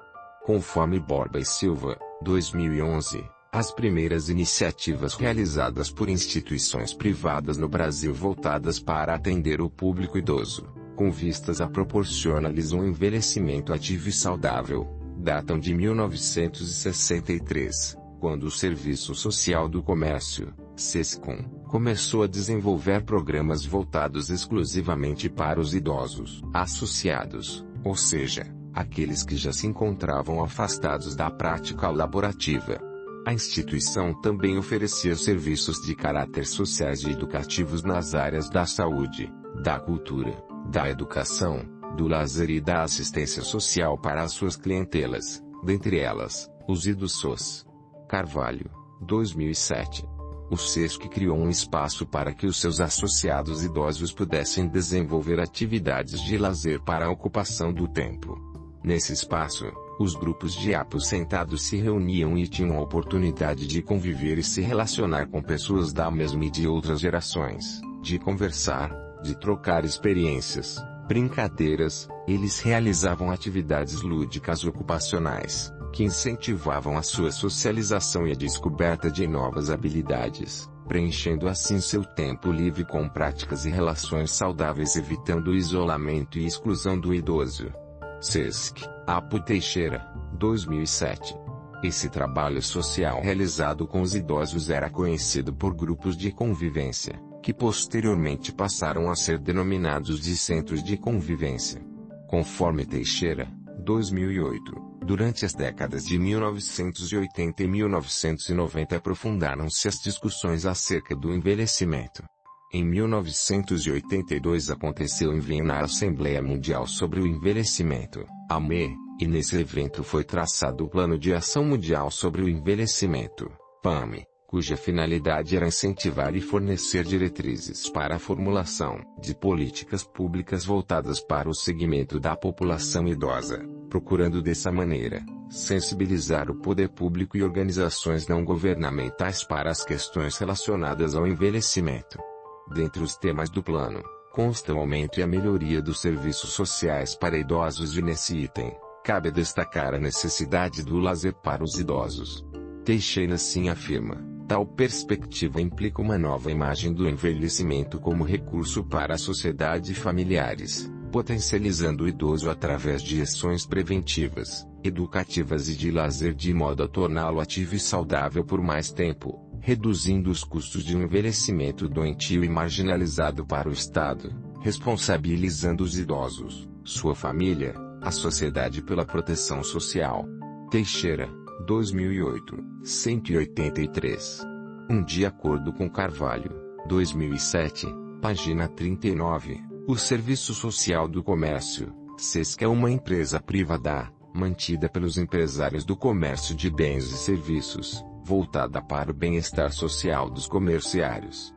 Possui o Departamento Nacional que é o órgão normativo que orienta os departamentos regionais presentes em todos os estados brasileiros, no desenvolvimento das atividades, as unidades operacionais são os centros de atividades localizadas em diversos municípios brasileiros que desenvolvem os programas nas áreas da assistência, cultura, educação, lazer e saúde, através de atividades e projetos. Segundo Miranda, 2009, página 35, a partir dos anos 80 do século 20, o Serviço Social do Comércio, SESC, atento às transformações da sociedade em face das requisições desse novo idoso, após a comprovação da necessidade de atualização e reciclagem de conhecimentos, incentivou a criação das escolas abertas da terceira idade, para que os idosos pudessem obter condições satisfatórias para acompanhar as transformações políticas, econômicas e culturais em curso na sociedade capitalista contemporânea.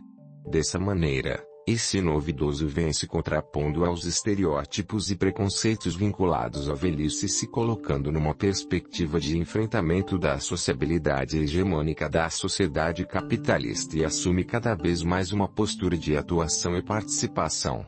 Assim, Borba e Silva, 2011, sem números, esclarecem, ultimamente, em pleno século XXI, Percebe-se que o perfil do idoso na sociedade vem sofrendo mudanças. Ele está mais integrado a atividades sociais, participando dos grupos de terceira idade que estimulam o papel do idoso como ser atuante. Esses grupos proporcionam ao idoso a possibilidade de autorrealização, conquistando uma melhor qualidade de vida através do desenvolvimento de expectativas positivas para o futuro. A partir desses grupos, os idosos passaram a fazer parte de uma classe participativa onde cada componente é considerado uma pessoa socialmente atuante de acordo com as suas limitações. O Brasil se insere nesse contexto no final dos anos de 1970 e início dos anos 1980, quando o cenário social, político e econômico que o país enfrentava, influenciou fortemente o surgimento dos movimentos sociais, voltados para a discussão da redemocratização do Brasil. Os mecanismos de controle democrático, nos anos 80, desenvolveram-se e foram propostos num contexto de ascensão da sociedade civil a partir da efervescência dos movimentos populares, no bojo do processo constituinte e pós-promulgação da Carta Magna de 1988. Esta trouxe avanços e conquistas para o conjunto da população a partir do momento que institucionalizou um sistema brasileiro de proteção social, SBPS, que propunha um conjunto de políticas públicas capazes de assegurar aos cidadãos brasileiros seus direitos, ampliando-se a cobertura dos riscos sociais, via as ações do poder estatal.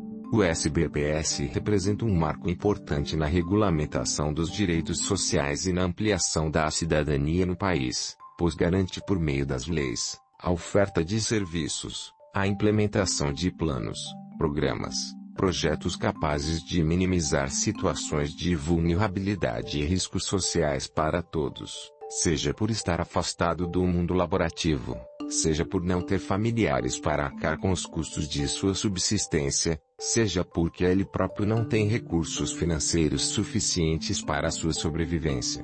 Nessa perspectiva, o Estado procura responder a essas situações a partir de políticas específicas que não estão organizadas de maneira estruturada, planejada, interligada umas com as outras, o que pode comprometer a efetividade dessas ações. Pensando-se nisso, como o poder estatal poderia intervir? O ideal seria construir um conjunto articulado de ações de modo que as políticas pudessem ser mais abrangentes e transversais, para que pudesse resolver os problemas dos indivíduos de modo amplo e não de maneira paliativa. Contudo, mesmo diante das dificuldades enfrentadas pelo Estado para efetivar tais direitos, via políticas públicas, não se pode negar que foi apenas a partir da CF-88 e das leis daí advindas que o povo brasileiro conquista seus direitos de luta para que esses sejam implementados e respeitados em seu cotidiano. A sociedade civil desponta e ganha força desde os anos 80 do século XX, com a emergência de uma pluralidade de atores sociais que lutam pela legitimação dos seus direitos.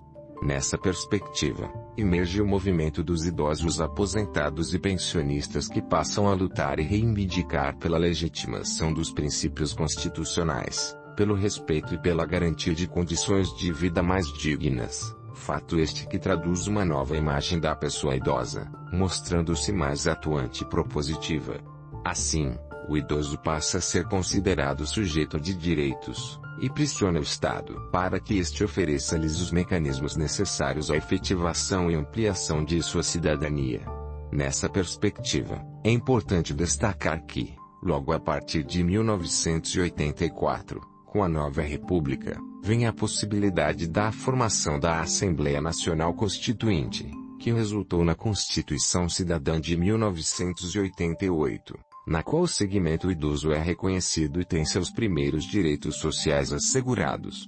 Nesse momento, os idosos já se colocam como um grupo crescente e, particularmente pelos aposentados, pressionam, ouvem e se fazem ouvir, começam a discutir sua situação, os espaços de participação, o reconhecimento de seu valor.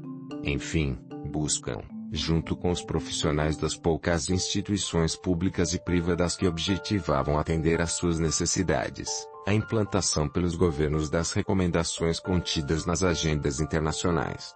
Halt, P. 2016, página 51, é no contexto do rápido crescimento do segmento da população idosa que se traz grandes desafios para o Estado e para a sociedade brasileira como um todo, no sentido de considerar cada vez mais o conjunto de demandas e necessidades sociais provenientes dessa população com ações, serviços e programas que garantam os seus direitos sociais e culturais e que as políticas destinadas a essa população ganham evidência.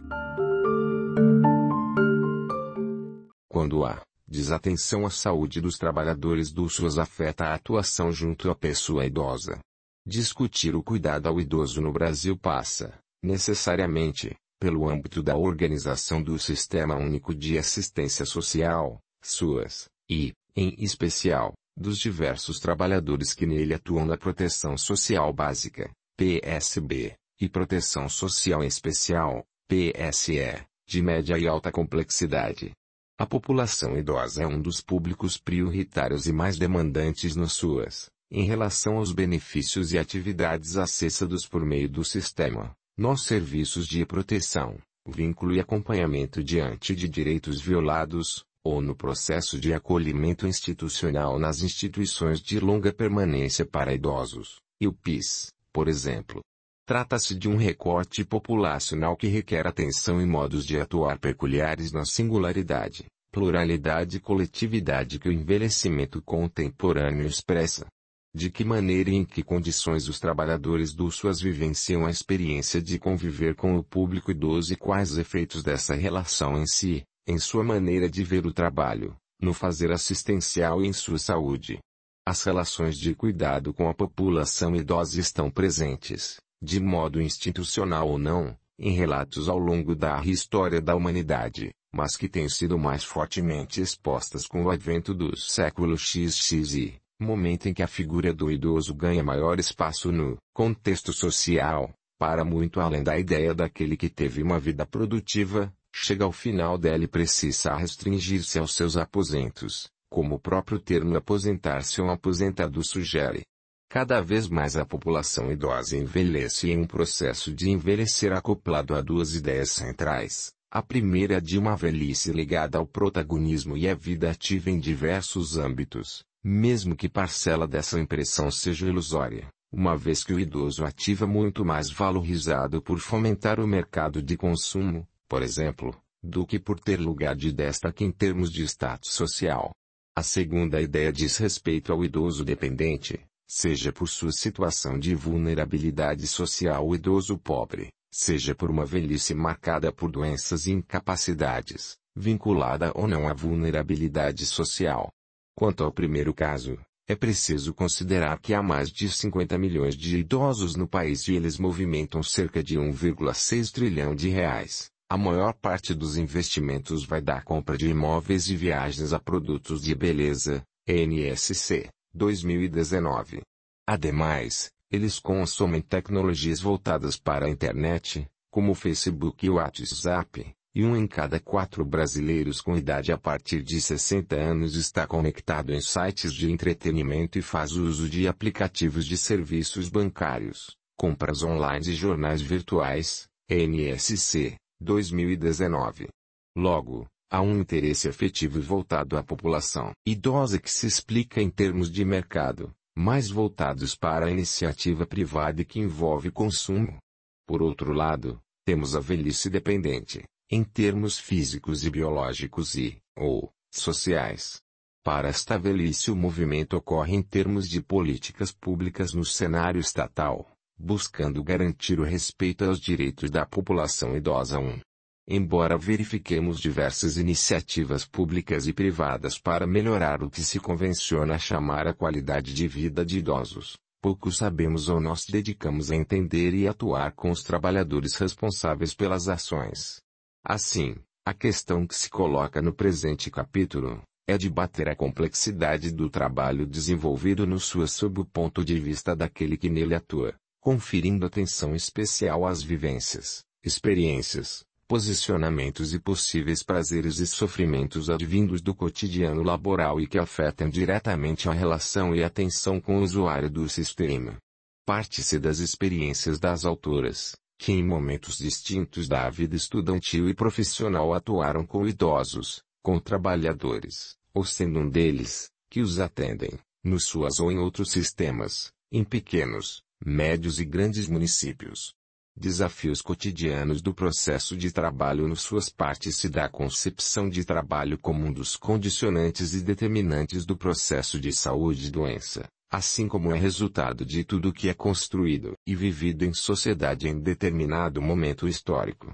A problematização que demandamos aqui tem seu lastro no campo de saúde do trabalhador, Minayo Gomes, Tedim Custa, 1997, e na Psicologia Social do Trabalho, Coutinho, Bernardo, Asto, 2017, que conferem centralidade a condições e processos de trabalho, o protagonismo dos trabalhadores e a análise coletiva do trabalho para a compreensão do que se passa com os trabalhadores, a produção dos efeitos salutares ou adoecedores no exercício de suas funções, sua repercussão em sua vida, dentro e fora do ambiente laboral, bem como nos um inúmeros são os problemas do modo como essas políticas vêm sendo ofertadas e implementadas, ou a falta delas, temas que não abordaremos neste trabalho, mas que constam em estudo anterior, Baldin, Magna Bosco Martins, 2019. Resultados de seu trabalho que, no território do SUAS, está vinculado à condição de vida de seus usuários. Dentre os profissionais diretamente envolvidos com a execução dessas políticas estão psicólogos, enfermeiros e técnicos de enfermagem, médicos, assistentes sociais, fisioterapeutas, pedagogos, cuidadores de idosos e trabalhadores de cargos administrativos, que diretamente fazem cumprir as políticas voltadas aos idosos em distintos serviços, como instituições de longa permanência para idosos e PIS, centros de referência e centros de referência especializada da assistência social CRAS e CREAS, serviços de saúde mental como centros de atenção psicossocial, CAPS, e residenciais terapêuticos, dentre outros. Ter em conta diferentes legislações é um dos aspectos que compõem as ações com o público idoso, pois há que se lidar com, pelo menos, dois grandes veios legislativos, dos quais podemos citar a Política Nacional do Idoso, de 1994, e o Estatuto do Idoso, de 2004, as quais são políticas específicas para essa faixa populacional, mas também políticas mais amplas como Política Nacional de Assistência Social, PNAS, Lei Orgânica da Assistência Social, LOAS, Tipificação e Sistema Único da Assistência Social, para citar apenas parte delas das quais derivam muitas notas técnicas, instruções normativas, etc. Ou seja, uma diversidade e quantidade de diretrizes a dar conta, com desenhos criados de forma generalista para todo o país, para um idoso e um trabalhador abstratos que sequer participaram de sua construção. Como transpor barreiras burocrático-administrativas financeiras e de saberes. Qual órgão ou setor municipal responde ao cuidado da pessoa idosa? De modo mais específico, conforme as diretrizes da Política Nacional do Idoso esse deve ser um trabalho interdisciplinar em que se favoreça a promoção do envelhecimento ativo e saudável, atenção integral e integrada à saúde da pessoa idosa, estímulo às ações intersetoriais, fortalecimento do controle social, garantia de orçamento, incentivo a estudos e pesquisas. Com o cumprimento do Estatuto do Idoso, Almeja-se a defesa da garantia de direitos dos idosos no que tange à vida, à liberdade, ao respeito, à dignidade, à alimentação, à saúde e à convivência familiar e comunitária. Já, no campo mais amplo, as políticas de assistência social no Brasil passam por um processo de mais de 25 anos de reconstruções dirigidas à organização de um sistema descentralizado e participativo, das quais surgiu suas por meio da PNAS, sendo regulamentado em 2011 pela Lei 12.435. Por L, ocorre a tentativa de sistematizar tipos de proteção, serviços e ações em direção única, através de descentralização na esfera federal, estadual e municipal, seguindo a tendência do Sistema Único de Saúde, SUS. Nesse sentido, há um esforço dos profissionais para a efetivação da padronização e reordenação dos serviços já existentes ou a serem criados, movimento fundamental para o rompimento com práticas assistencialistas e descontínuas na assistência social. Cabe ressaltar, contudo, que o estudo e atuação tanto sobre no SUAS, do envelhecer enquanto processo e da velhice como um dos momentos da vida, assim como da atuação com a pessoa idosa, não tem feito parte do rol formativo nas universidades e, ou, cursos técnicos, tampouco de capacitações constantes, tal como previsto na Política Nacional de Capacitação lançada em 2006 e efetivada em 2011. O que se visualiza no cotidiano dos equipamentos do SUAS é aprendizagem e serviço, na qual os trabalhadores com mais tempo de sistema ensinam as tarefas aos outros ou o profissional as desenvolve sozinho, a partir de demandas a serem sanadas. No caso dos idosos, em muitos municípios as escolhas por modos de atuar estão baseadas no senso comum, feitas por responsáveis pelos serviços que demonstrem afeto positivo ou facilidade de convívio com eles. Acrescenta-se que embora haja a norma operacional básica de recursos humanos do SUAS, no BRH, SUAS, que trata da política do trabalho no SUAS, definindo diretrizes e responsabilidades para a consecução do funcionamento e organização do sistema, paira sobre a gestão desse trabalho uma diversidade de formatos no Brasil, muito em função do cumprimento das normativas por parte dos três níveis governamentais. Por exemplo, espera-se que as atividades sejam realizadas por servidores públicos concursados, mas 62,8% dos trabalhadores apresentam vínculos diferentes do concurso público, nos quais as equipes de referência de atendimento à comunidade atravessam e são atravessadas por dificuldades com a relação à contratação terceirizada firmadas por convênios entre prefeituras e entidades privadas de cunho assistencial ou filantrópico. Pereira, Freitas, Dias, 2016. É comum ainda, em municípios de pequeno porte, ocorrem contratações via licitação ou pregão, ou seja, a admissão dos profissionais que ofertarem o menor salário a ser pago pela Prefeitura. Ferreira, Zambenedetti, 2015. Vários profissionais relatam que os contratos das empresas começam e terminam conforme os interesses dos gestores municipais, que colocam pessoas de sua confiança e pagam cargos comissionados para responderem pelas chefias de serviço, mesmo sem qualificações na área específica. Há casos em que a equipe possui apenas um profissional e um auxiliar administrativo. Essa situação evidencia o que Ferreira e Zambenedetti, 2015, chamam do paradoxo presente na política de assistência social a qual corresponde uma política caracterizada pelo objetivo de garantia de direitos sociais, mas que, ao mesmo tempo, os profissionais que operam na política estão precarizados em seus trabalhos e direitos. A rotatividade dos profissionais também se dá pela busca de melhores condições de trabalho, pagamento e vínculo empregatício, ou a possibilidade de atuar de forma mais satisfatória se aos usuários somadas constantes trocas de equipes efetuadas por gestores, seja para acolher alguém que queira indicar para um cargo, seja como meio de administrar situações conflituosas entre os membros das equipes ou destas com a comunidade. Produz-se um efeito direto de dificultar ou impossibilitar o amadurecimento relacional e laboral da equipe e a efetivação de processos grupais em várias etapas, constantemente reiniciados, integral ou parcialmente tendendo a causar sobrecarga para as equipes, as quais não conseguem se manter na mesma formação, impactando a frágil ou inexistente vinculação com o usuário. Ferreira, Zambenedetti, 2015. Outra consequência que tais práticas colocam em xeque um aspecto precioso do SUAS, a vinculação com o usuário e a comunidade. Ferreira, Zambenedetti, 2015 somado à realidade de ambientes compartilhados que não favorecem o sigilo e as atividades de registro dos relatos. Silva, 2016.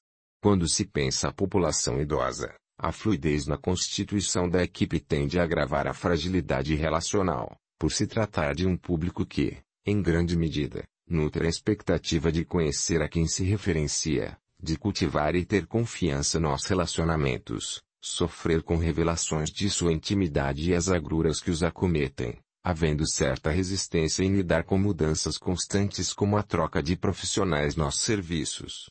Também está presente a lógica da produtividade, medida pelo número de reuniões, visitas domiciliares e atendimentos realizados, independentemente do sentido e da direção social ética e política desse trabalho. Reicheles, 2010, capturando um trabalho que é fundamentalmente relacional, ter passado por condições limitadas de atuação que se colocam já de início vinculados à instabilidade financeira advinda da pactuação entre os entes federados e dos repasses de produtividade para o recebimento de financiamento. Freitas, 2017. A produção científica sobre gestão do trabalho no SUAS ainda é incipiente, mas mostra o quanto o SUAS ainda apresenta mazelas materiais, institucionais e financeiras, para efetivamente atender às necessidades dos usuários da política de assistência sudoeste social, quanto de propiciar as condições para a consecução do trabalho, tais como transporte para os atendimentos aos usuários, dentre tantos outros. Miranda, Rodrigues, 2019. A pandemia da Covid-19 adicionou outras adversidades, como a ausência ou insuficiência de equipamentos de proteção individual, EPIs, locais pouco adaptados a cuidados com aglomeração de pessoas ou seu atendimento mais individualizado e, ainda, o receio de contaminar ou de ser contaminado pelos idosos, público considerado de alto risco, além do acréscimo da incidência de violência por eles sofrida.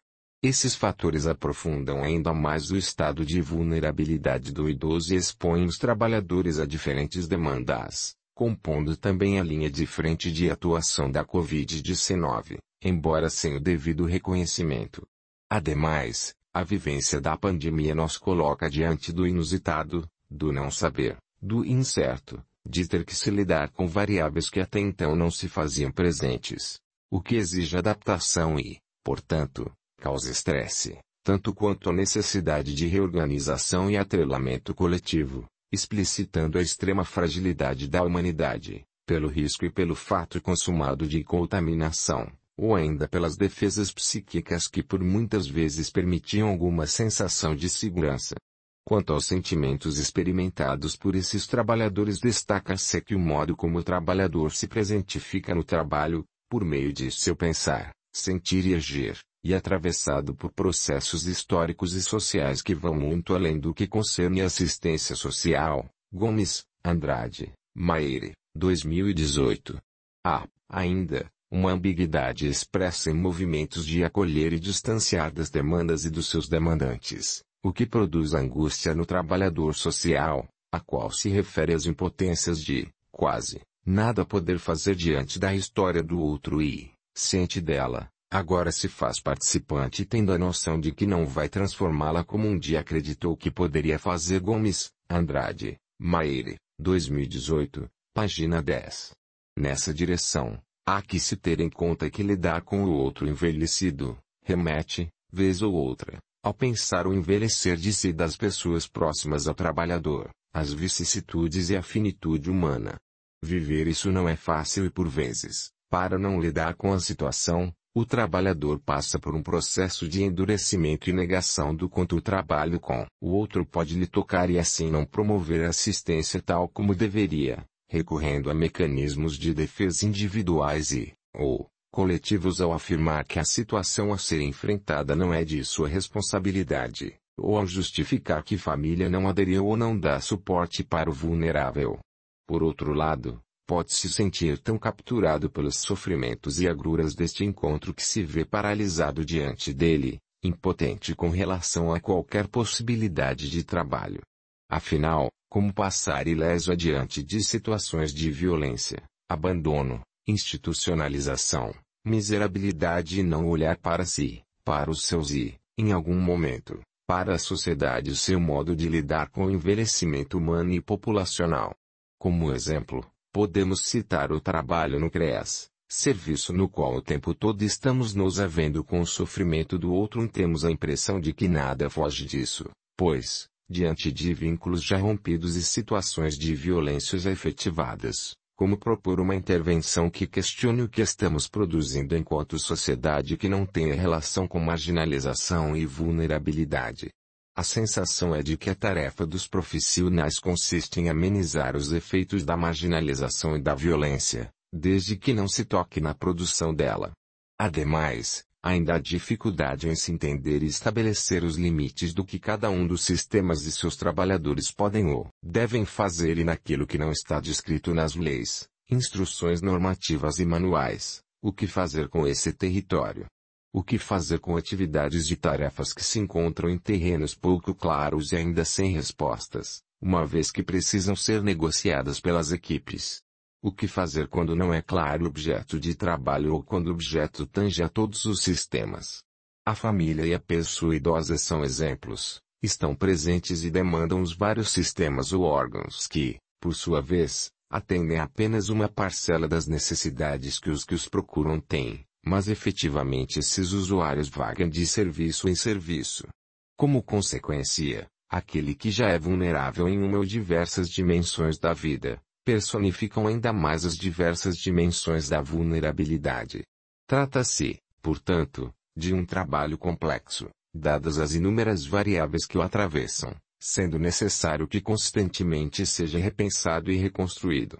Contudo, as equipes se encontram fragilizadas, impotentes diante da complexidade do que podem administrar ou conviver no território das vulnerabilidades que as pessoas idosas vivem, no qual ações pontuais e, ou, de um único equipamento ou setor são insuficientes para restabelecer um mínimo de qualidade ou manutenção de vida e relacionamentos, de direito a cuidados paliativos e morte.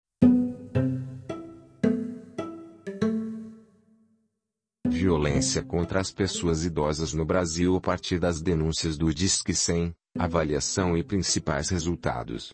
A população brasileira tem obtido êxito no incremento de sua longevidade.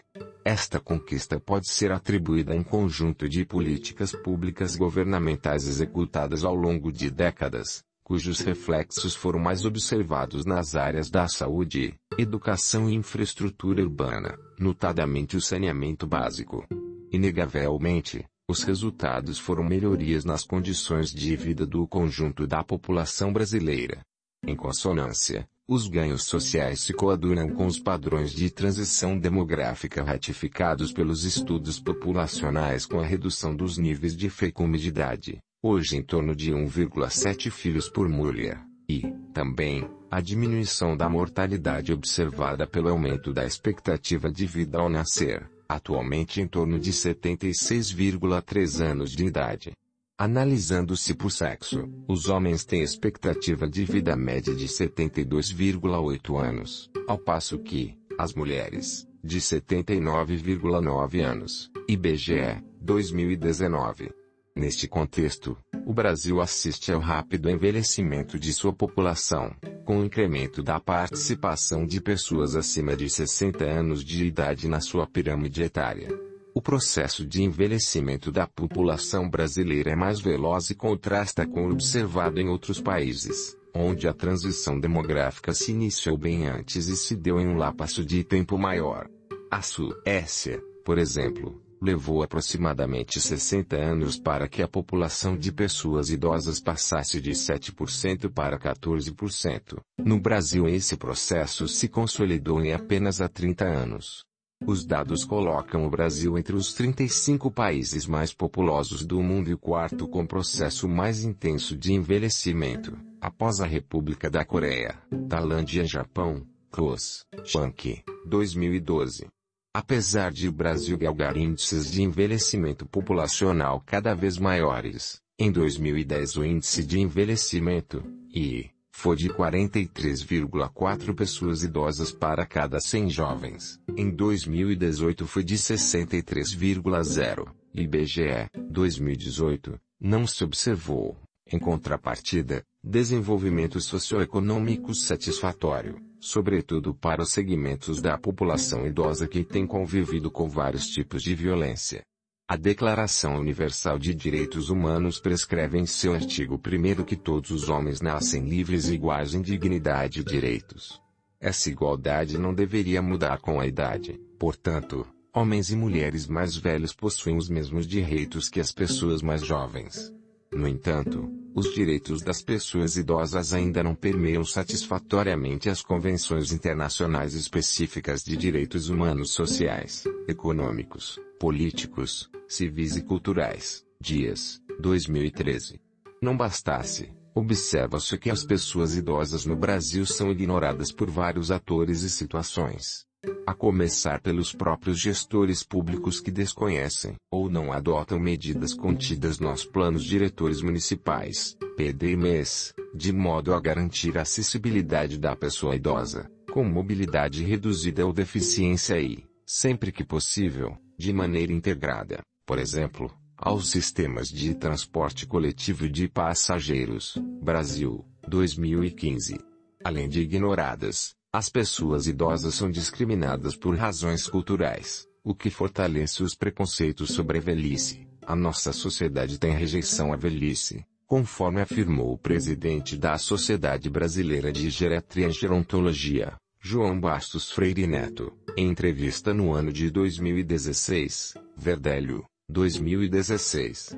Uma das formas de conceituar a violência contra a pessoa idosa é adotada pela Rede Internacional para a Prevenção dos Maus Tratos contra o Idoso, segundo a qual se manifesta como um ato único ou repetido ou em omissão que lhe cause dano ou aflição e que se produz em qualquer relação na qual existe expectativa de confiança. Minaio, Almeida, 2016.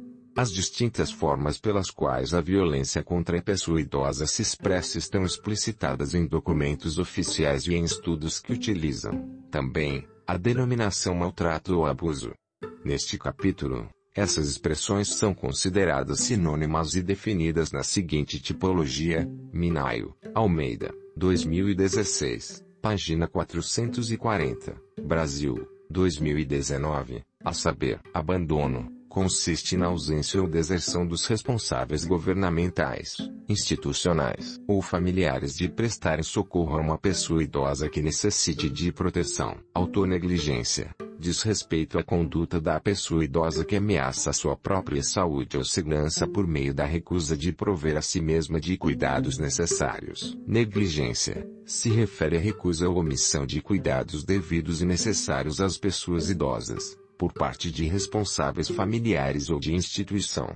Geralmente, as negligências apresentam-se associadas a outros tipos de violência que geram lesões e traumas, sobretudo nas pessoas idosas com mais dependências. Violência estrutural fundamenta-se na organização da sociedade e na cultura, que para a pessoa idosa pode ser compreendida através das representações do velho como uma pessoa inútil e descartável. Neste tipo de violência também é enquadrada a naturalização da pobreza e dos processos de dominação decorrentes da desigualdade social, da penúria, das diferenças de gênero e das discriminações. Violência financeira e econômica consiste na exploração imprópria, ilegal ou não, consentida dos bens financeiros e patrimoniais da pessoa idosa. Violência física refere-se ao osso da força física para ferir, provocar dor, incapacidade, morte ou para compelir a pessoa idosa a fazer o que não deseja. Violência institucional. Manifesta-se através do assédio moral, assédio sexual, ausência de acesso aos serviços, demora excessiva ou desídia no atendimento, desrespeito à prioridade legal, falta de acessibilidade, meio físico, falta de acessibilidade, meios de informação e comunicação, homofobia institucional, má utilização de bem público, omissão, prisão ilegal, recusa de atendimento, superlotação de presídio, de unidades de privação de liberdade, de unidade de custódia e de outras instituições e violência policial, violência medicamentosa, administração indevida de medicamentos por familiares ou cuidadores, Nesse caso, para se diminuir a necessidade de cuidados, aumenta-se a dosagem de medicamentos ansiolíticos ou para dormir, em geral, das pessoas idosas mais dependentes fisicamente e, ou, cognitivamente. Por outro lado, deixar faltar o medicamento também se configura como violência medicamentosa. Violência psicológica são agressões verbais ou gestuais com o objetivo de aterrorizar, humilhar, restringir a liberdade ou isolar a pessoa idosa do convívio social. Violência sexual refere-se a atos ou jogos sexuais de caráter homo ou heterorrelacional que utilizam pessoas idosas visando obter excitação, relação sexual ou práticas eróticas por meio de aliciamento, violência física ou ameaças. Tendo em vista as diferentes formas de violência, As 33 milhões de pessoas idosas no Brasil, que atualmente representam 16% da população, norteiam a necessidade de mudanças de paradigmas e a efetivação de políticas públicas, especialmente iniciativas relacionadas à segurança deste segmento cada vez mais representativo na pirâmide etária do país. Sabe-se que a violência doméstica não se limita à família, mas envolve todas as pessoas que convivem no mesmo espaço doméstico, estando ou não vinculadas por laços de parentesco. Santos Real, 2007. Baseando-se nos propósitos e princípios da Organização das Nações Unidas, ONU, a Organização Mundial da Saúde, OMS, ressalta a importância da estrutura política do envelhecimento saudável e ativo que requer ações em três pilares básicos: participação, Saúde e Segurança. A Resolução 4691 da Assembleia Geral das Nações Unidas estabelece para a garantia dos direitos das pessoas idosas, dentre outros fatores, poder viver com dignidade e segurança, sem ser objeto de exploração e maus tratos físicos e mentais. Tuchel Berger, 2002, página 8.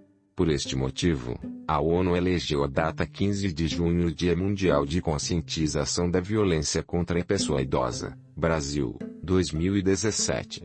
Em 2018, o Fundo de População das Nações Unidas, UNFPA, alertou sobre a necessidade de políticas públicas para garantir uma velhice saudável, livre de estigmas relações abusivas e violências às quais as pessoas idosas podem estar mais vulneráveis. ONU, 2018.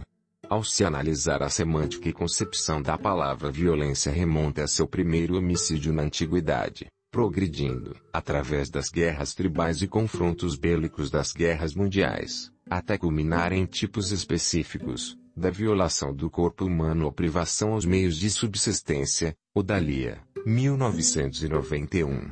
Assim, a violência representa-se por diferentes faces. Em particular, nas instituições de longa permanência para idosos, e o PIS, por vezes, os profissionais se defrontam com o abandono dos residentes, situação que o poder público deveria priorizar uma política de atenção integral à pessoa idosa. As pessoas idosas são abandonadas nessas instituições, primeiramente pela família e, depois, pela sociedade e legisladores de políticas públicas, que deveriam garantir dignidade, sem segregação. Infelizmente, algumas vezes, a fiscalização por agentes públicos, de conselhos de direito, Vigilância Sanitária e Ministério Público nas UPIs revelam situações degradantes no acolhimento e manutenção dignas condições de vida na velhice. A triste realidade com a qual se depara, em alguns momentos, é a seguinte: as famílias e as instituições excluem e violam os direitos das pessoas idosas. As IPs devem garantir proteção à população idosa abrigada, assegurando serviços de qualidade e maior efetividade no que preconiza a Constituição Federal, Política Nacional do Idoso e o Estatuto do Idoso. Portanto, torna-se urgente divulgar o Estatuto do Idoso e cobrar o poder público para a efetivação das políticas públicas de atenção à pessoa idosa. A população deve ser conscientizada por meio das instâncias de controle social, exercer a cidadania e lutar por uma sociedade mais digna para todas as faixas etárias.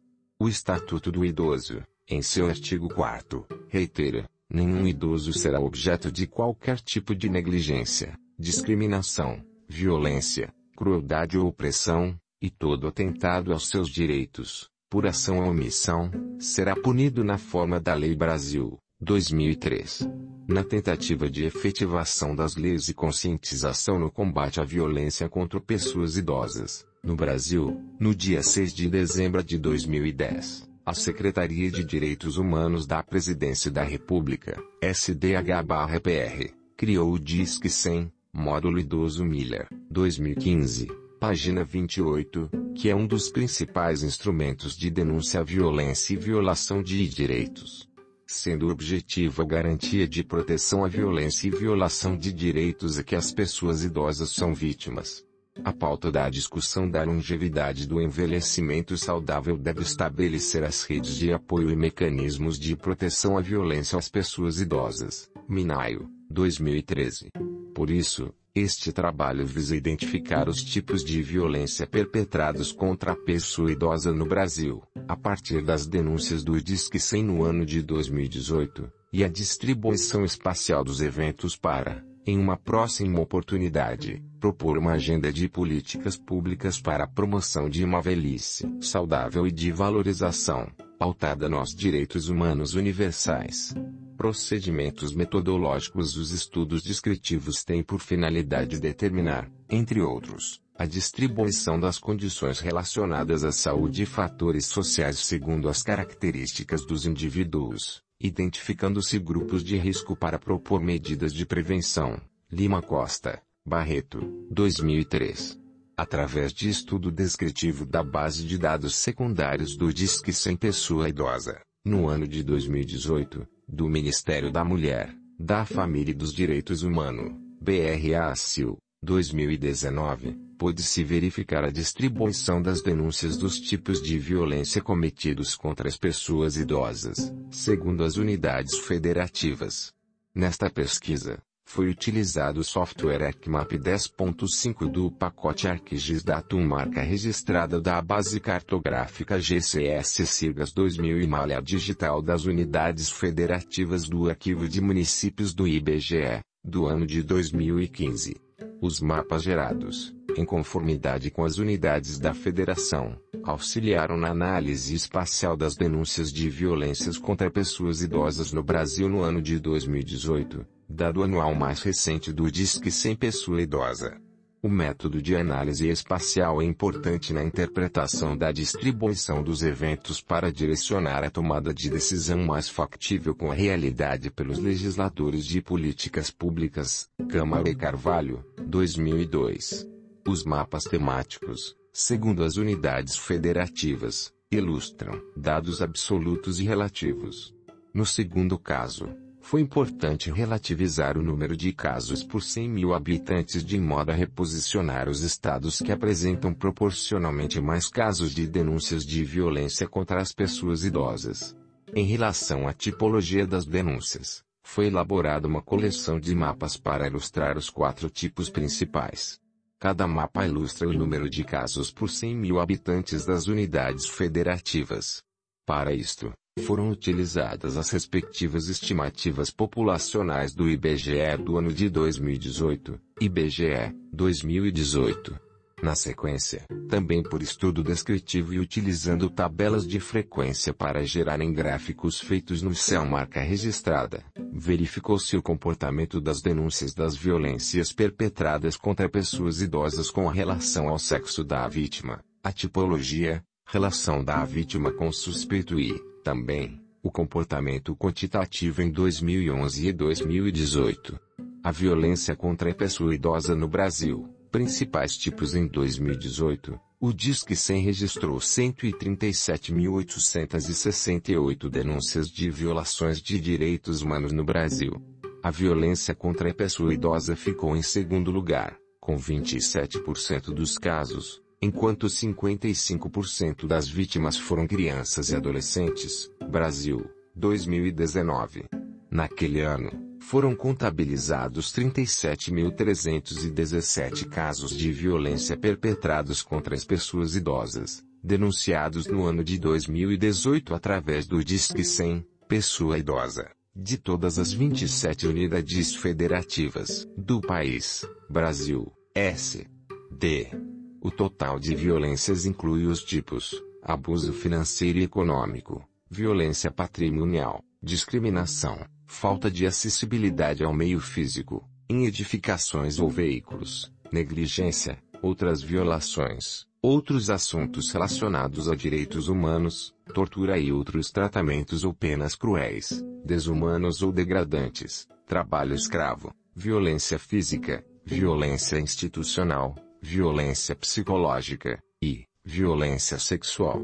O mapa gerado indica que as unidades federativas de São Paulo, Minas Gerais e Rio de Janeiro, em ordem decrescente, foram as com maior número de casos de violências contra pessoas idosas. Estes estados brasileiros, como se sabe, são os mais populosos. Bahia, Ceará e o Rio Grande do Sul também se apresentaram como unidades federativas com grande número de denúncias. No entanto, quando se observa o número de casos denunciados por 100 mil habitantes, os dados relativos apontam os estados do Paraná, Rio Grande do Norte e São Paulo, pela ordem, como os de maior número de denúncias de violências contra as pessoas idosas no ano de 2018. Os dados das denúncias coletados no Disque 100, Pessoa Idosa, de 2018, revela que as mulheres foram vítimas em 62,6% dos casos. Com relação à tipologia, 38,1% foram classificadas como negligência, 26,5% como violência psicológica, 19,9% como abuso financeiro e econômico, 12,7% como violência física, e 2,8% outras tipologias. O gráfico 3 mostra os tipos de violência cometidos contra a pessoa idosa, denunciados no ano de 2018, e os respectivos valores absolutos. Os principais tipos de violência explicitados no gráfico 3 podem ser caracterizados por um conjunto de condutas, que variam desde roubar ou utilizar objetos e bens sem autorização até permitir que pessoas idosas em situação de incapacidade vivam em espaços sem condições de higiene ou segurança, ou ainda, privá-las de cuidados de vestuário, higiene e alimentação. Gil, 2015. Essas condutas podem ser frequentemente identificadas nas relações familiares, mas, nem sempre serem interpretadas como violências ao se incorporarem como parte dos conflitos aceitáveis no âmbito doméstico. Infelizmente, as violências mais explícitas como ofensas, humilhações ou desprezo, também são percebidas nas relações como dificuldade de diálogo, histórico de desavenças ou mesmo como resposta ao abandono da pessoa idosa no passado. A violência sexual, ainda que menos frequente, pode se manifestar em abusos conjugais ou quando a pessoa idosa se encontra com quadro demencial e, ou, vulnerável aos violadores.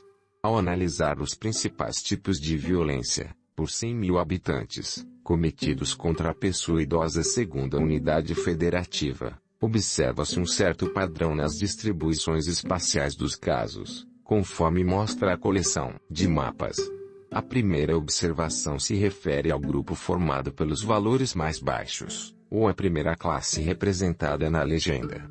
Roraima, Amapá, Pará, Rondônia, Mato Grosso, Tocantins e Bahia figuram nos quatro tipos de violência com os valores mais baixos. Alagoas estaria neste grupo não fosse sua participação na segunda classe, 6,8 a 9,8, do tipo abuso financeiro. A mesma situação aconteceu com o estado do Maranhão que, em geral, participou da segunda classe, mas figurou na primeira 13,5 a 20,3, apenas no tipo violência psicológica.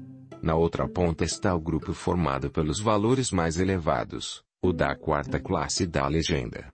Os estados de Minas Gerais e Rio de Janeiro aparecem em todos os tipos. Já o Rio Grande do Norte só não figurou no tipo violência física. Em relação aos estados da região norte, observa-se que o Amazonas e o Acre apresentaram valores da segunda classe em todos os tipos de violência, enquanto os demais, conforme descrito, na primeira classe. Outras observações são a presença de valores intermediários na maioria dos estados brasileiros, com destaque para os da região sul, e a presença de valores mais elevados no extremo norte da região nordeste, a julgar pelos valores dos quatro tipos para os estados do Piauí, Ceará, Rio Grande do Norte e Paraíba, no ano de 2018. Estes resultados apontam para uma análise de outra natureza, que merecem um estudo à parte. Certamente há casos de subnotificação em todos os estados, uns mais que outros, e eventos não denunciados. Isto depende muito da divulgação do Disque 100 e o papel dos governos regionais na promoção da cidadania. Mas também depende do cidadão, tanto vítima quanto denunciante, em tomar a iniciativa de efetuar uma simples ligação. De toda forma, isto não invalida os resultados analisados mas remetem à necessidade de maior divulgação do Disque 100. A dinâmica da violência contra as pessoas idosas, subtipos os quadros de 1 a 4, A seguir, sintetizam a evolução dos subtipos de violência relacionados aos quatro principais tipos de violência contra as pessoas idosas, nos anos de 2011 e 2018, denunciados através do Disque 100.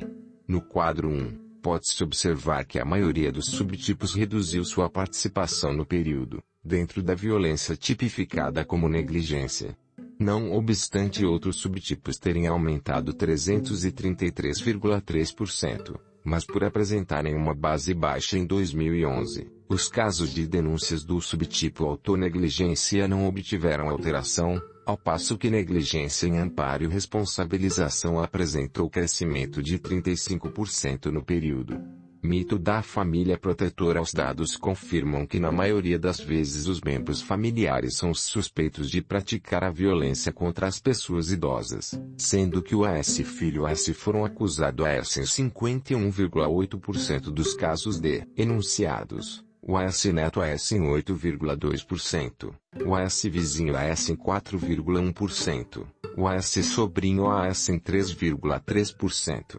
No gráfico 4, a categoria Outros 32,6% dos casos, inclui, bisneto A, companheiro A, cuidador A, cunhado A, desconhecido A, empregado A, empregador A, enteado A, esposa, marido, ex-companheiro A, ex-esposa, ex-marido, genro, nora, irmão A e líder religioso. São fatores de risco para violência intrafamiliar e isolamento social dos familiares e da pessoa idosa agressividade do idoso e da idosa com os familiares, e história de violência na família Minaio, Almeida, 2016, página 444. Portanto, os dados relativos às denúncias de violência intrafamiliar perpetradas contra pessoas idosas contribuem para a problematização da ideia de família enquanto espaço de proteção.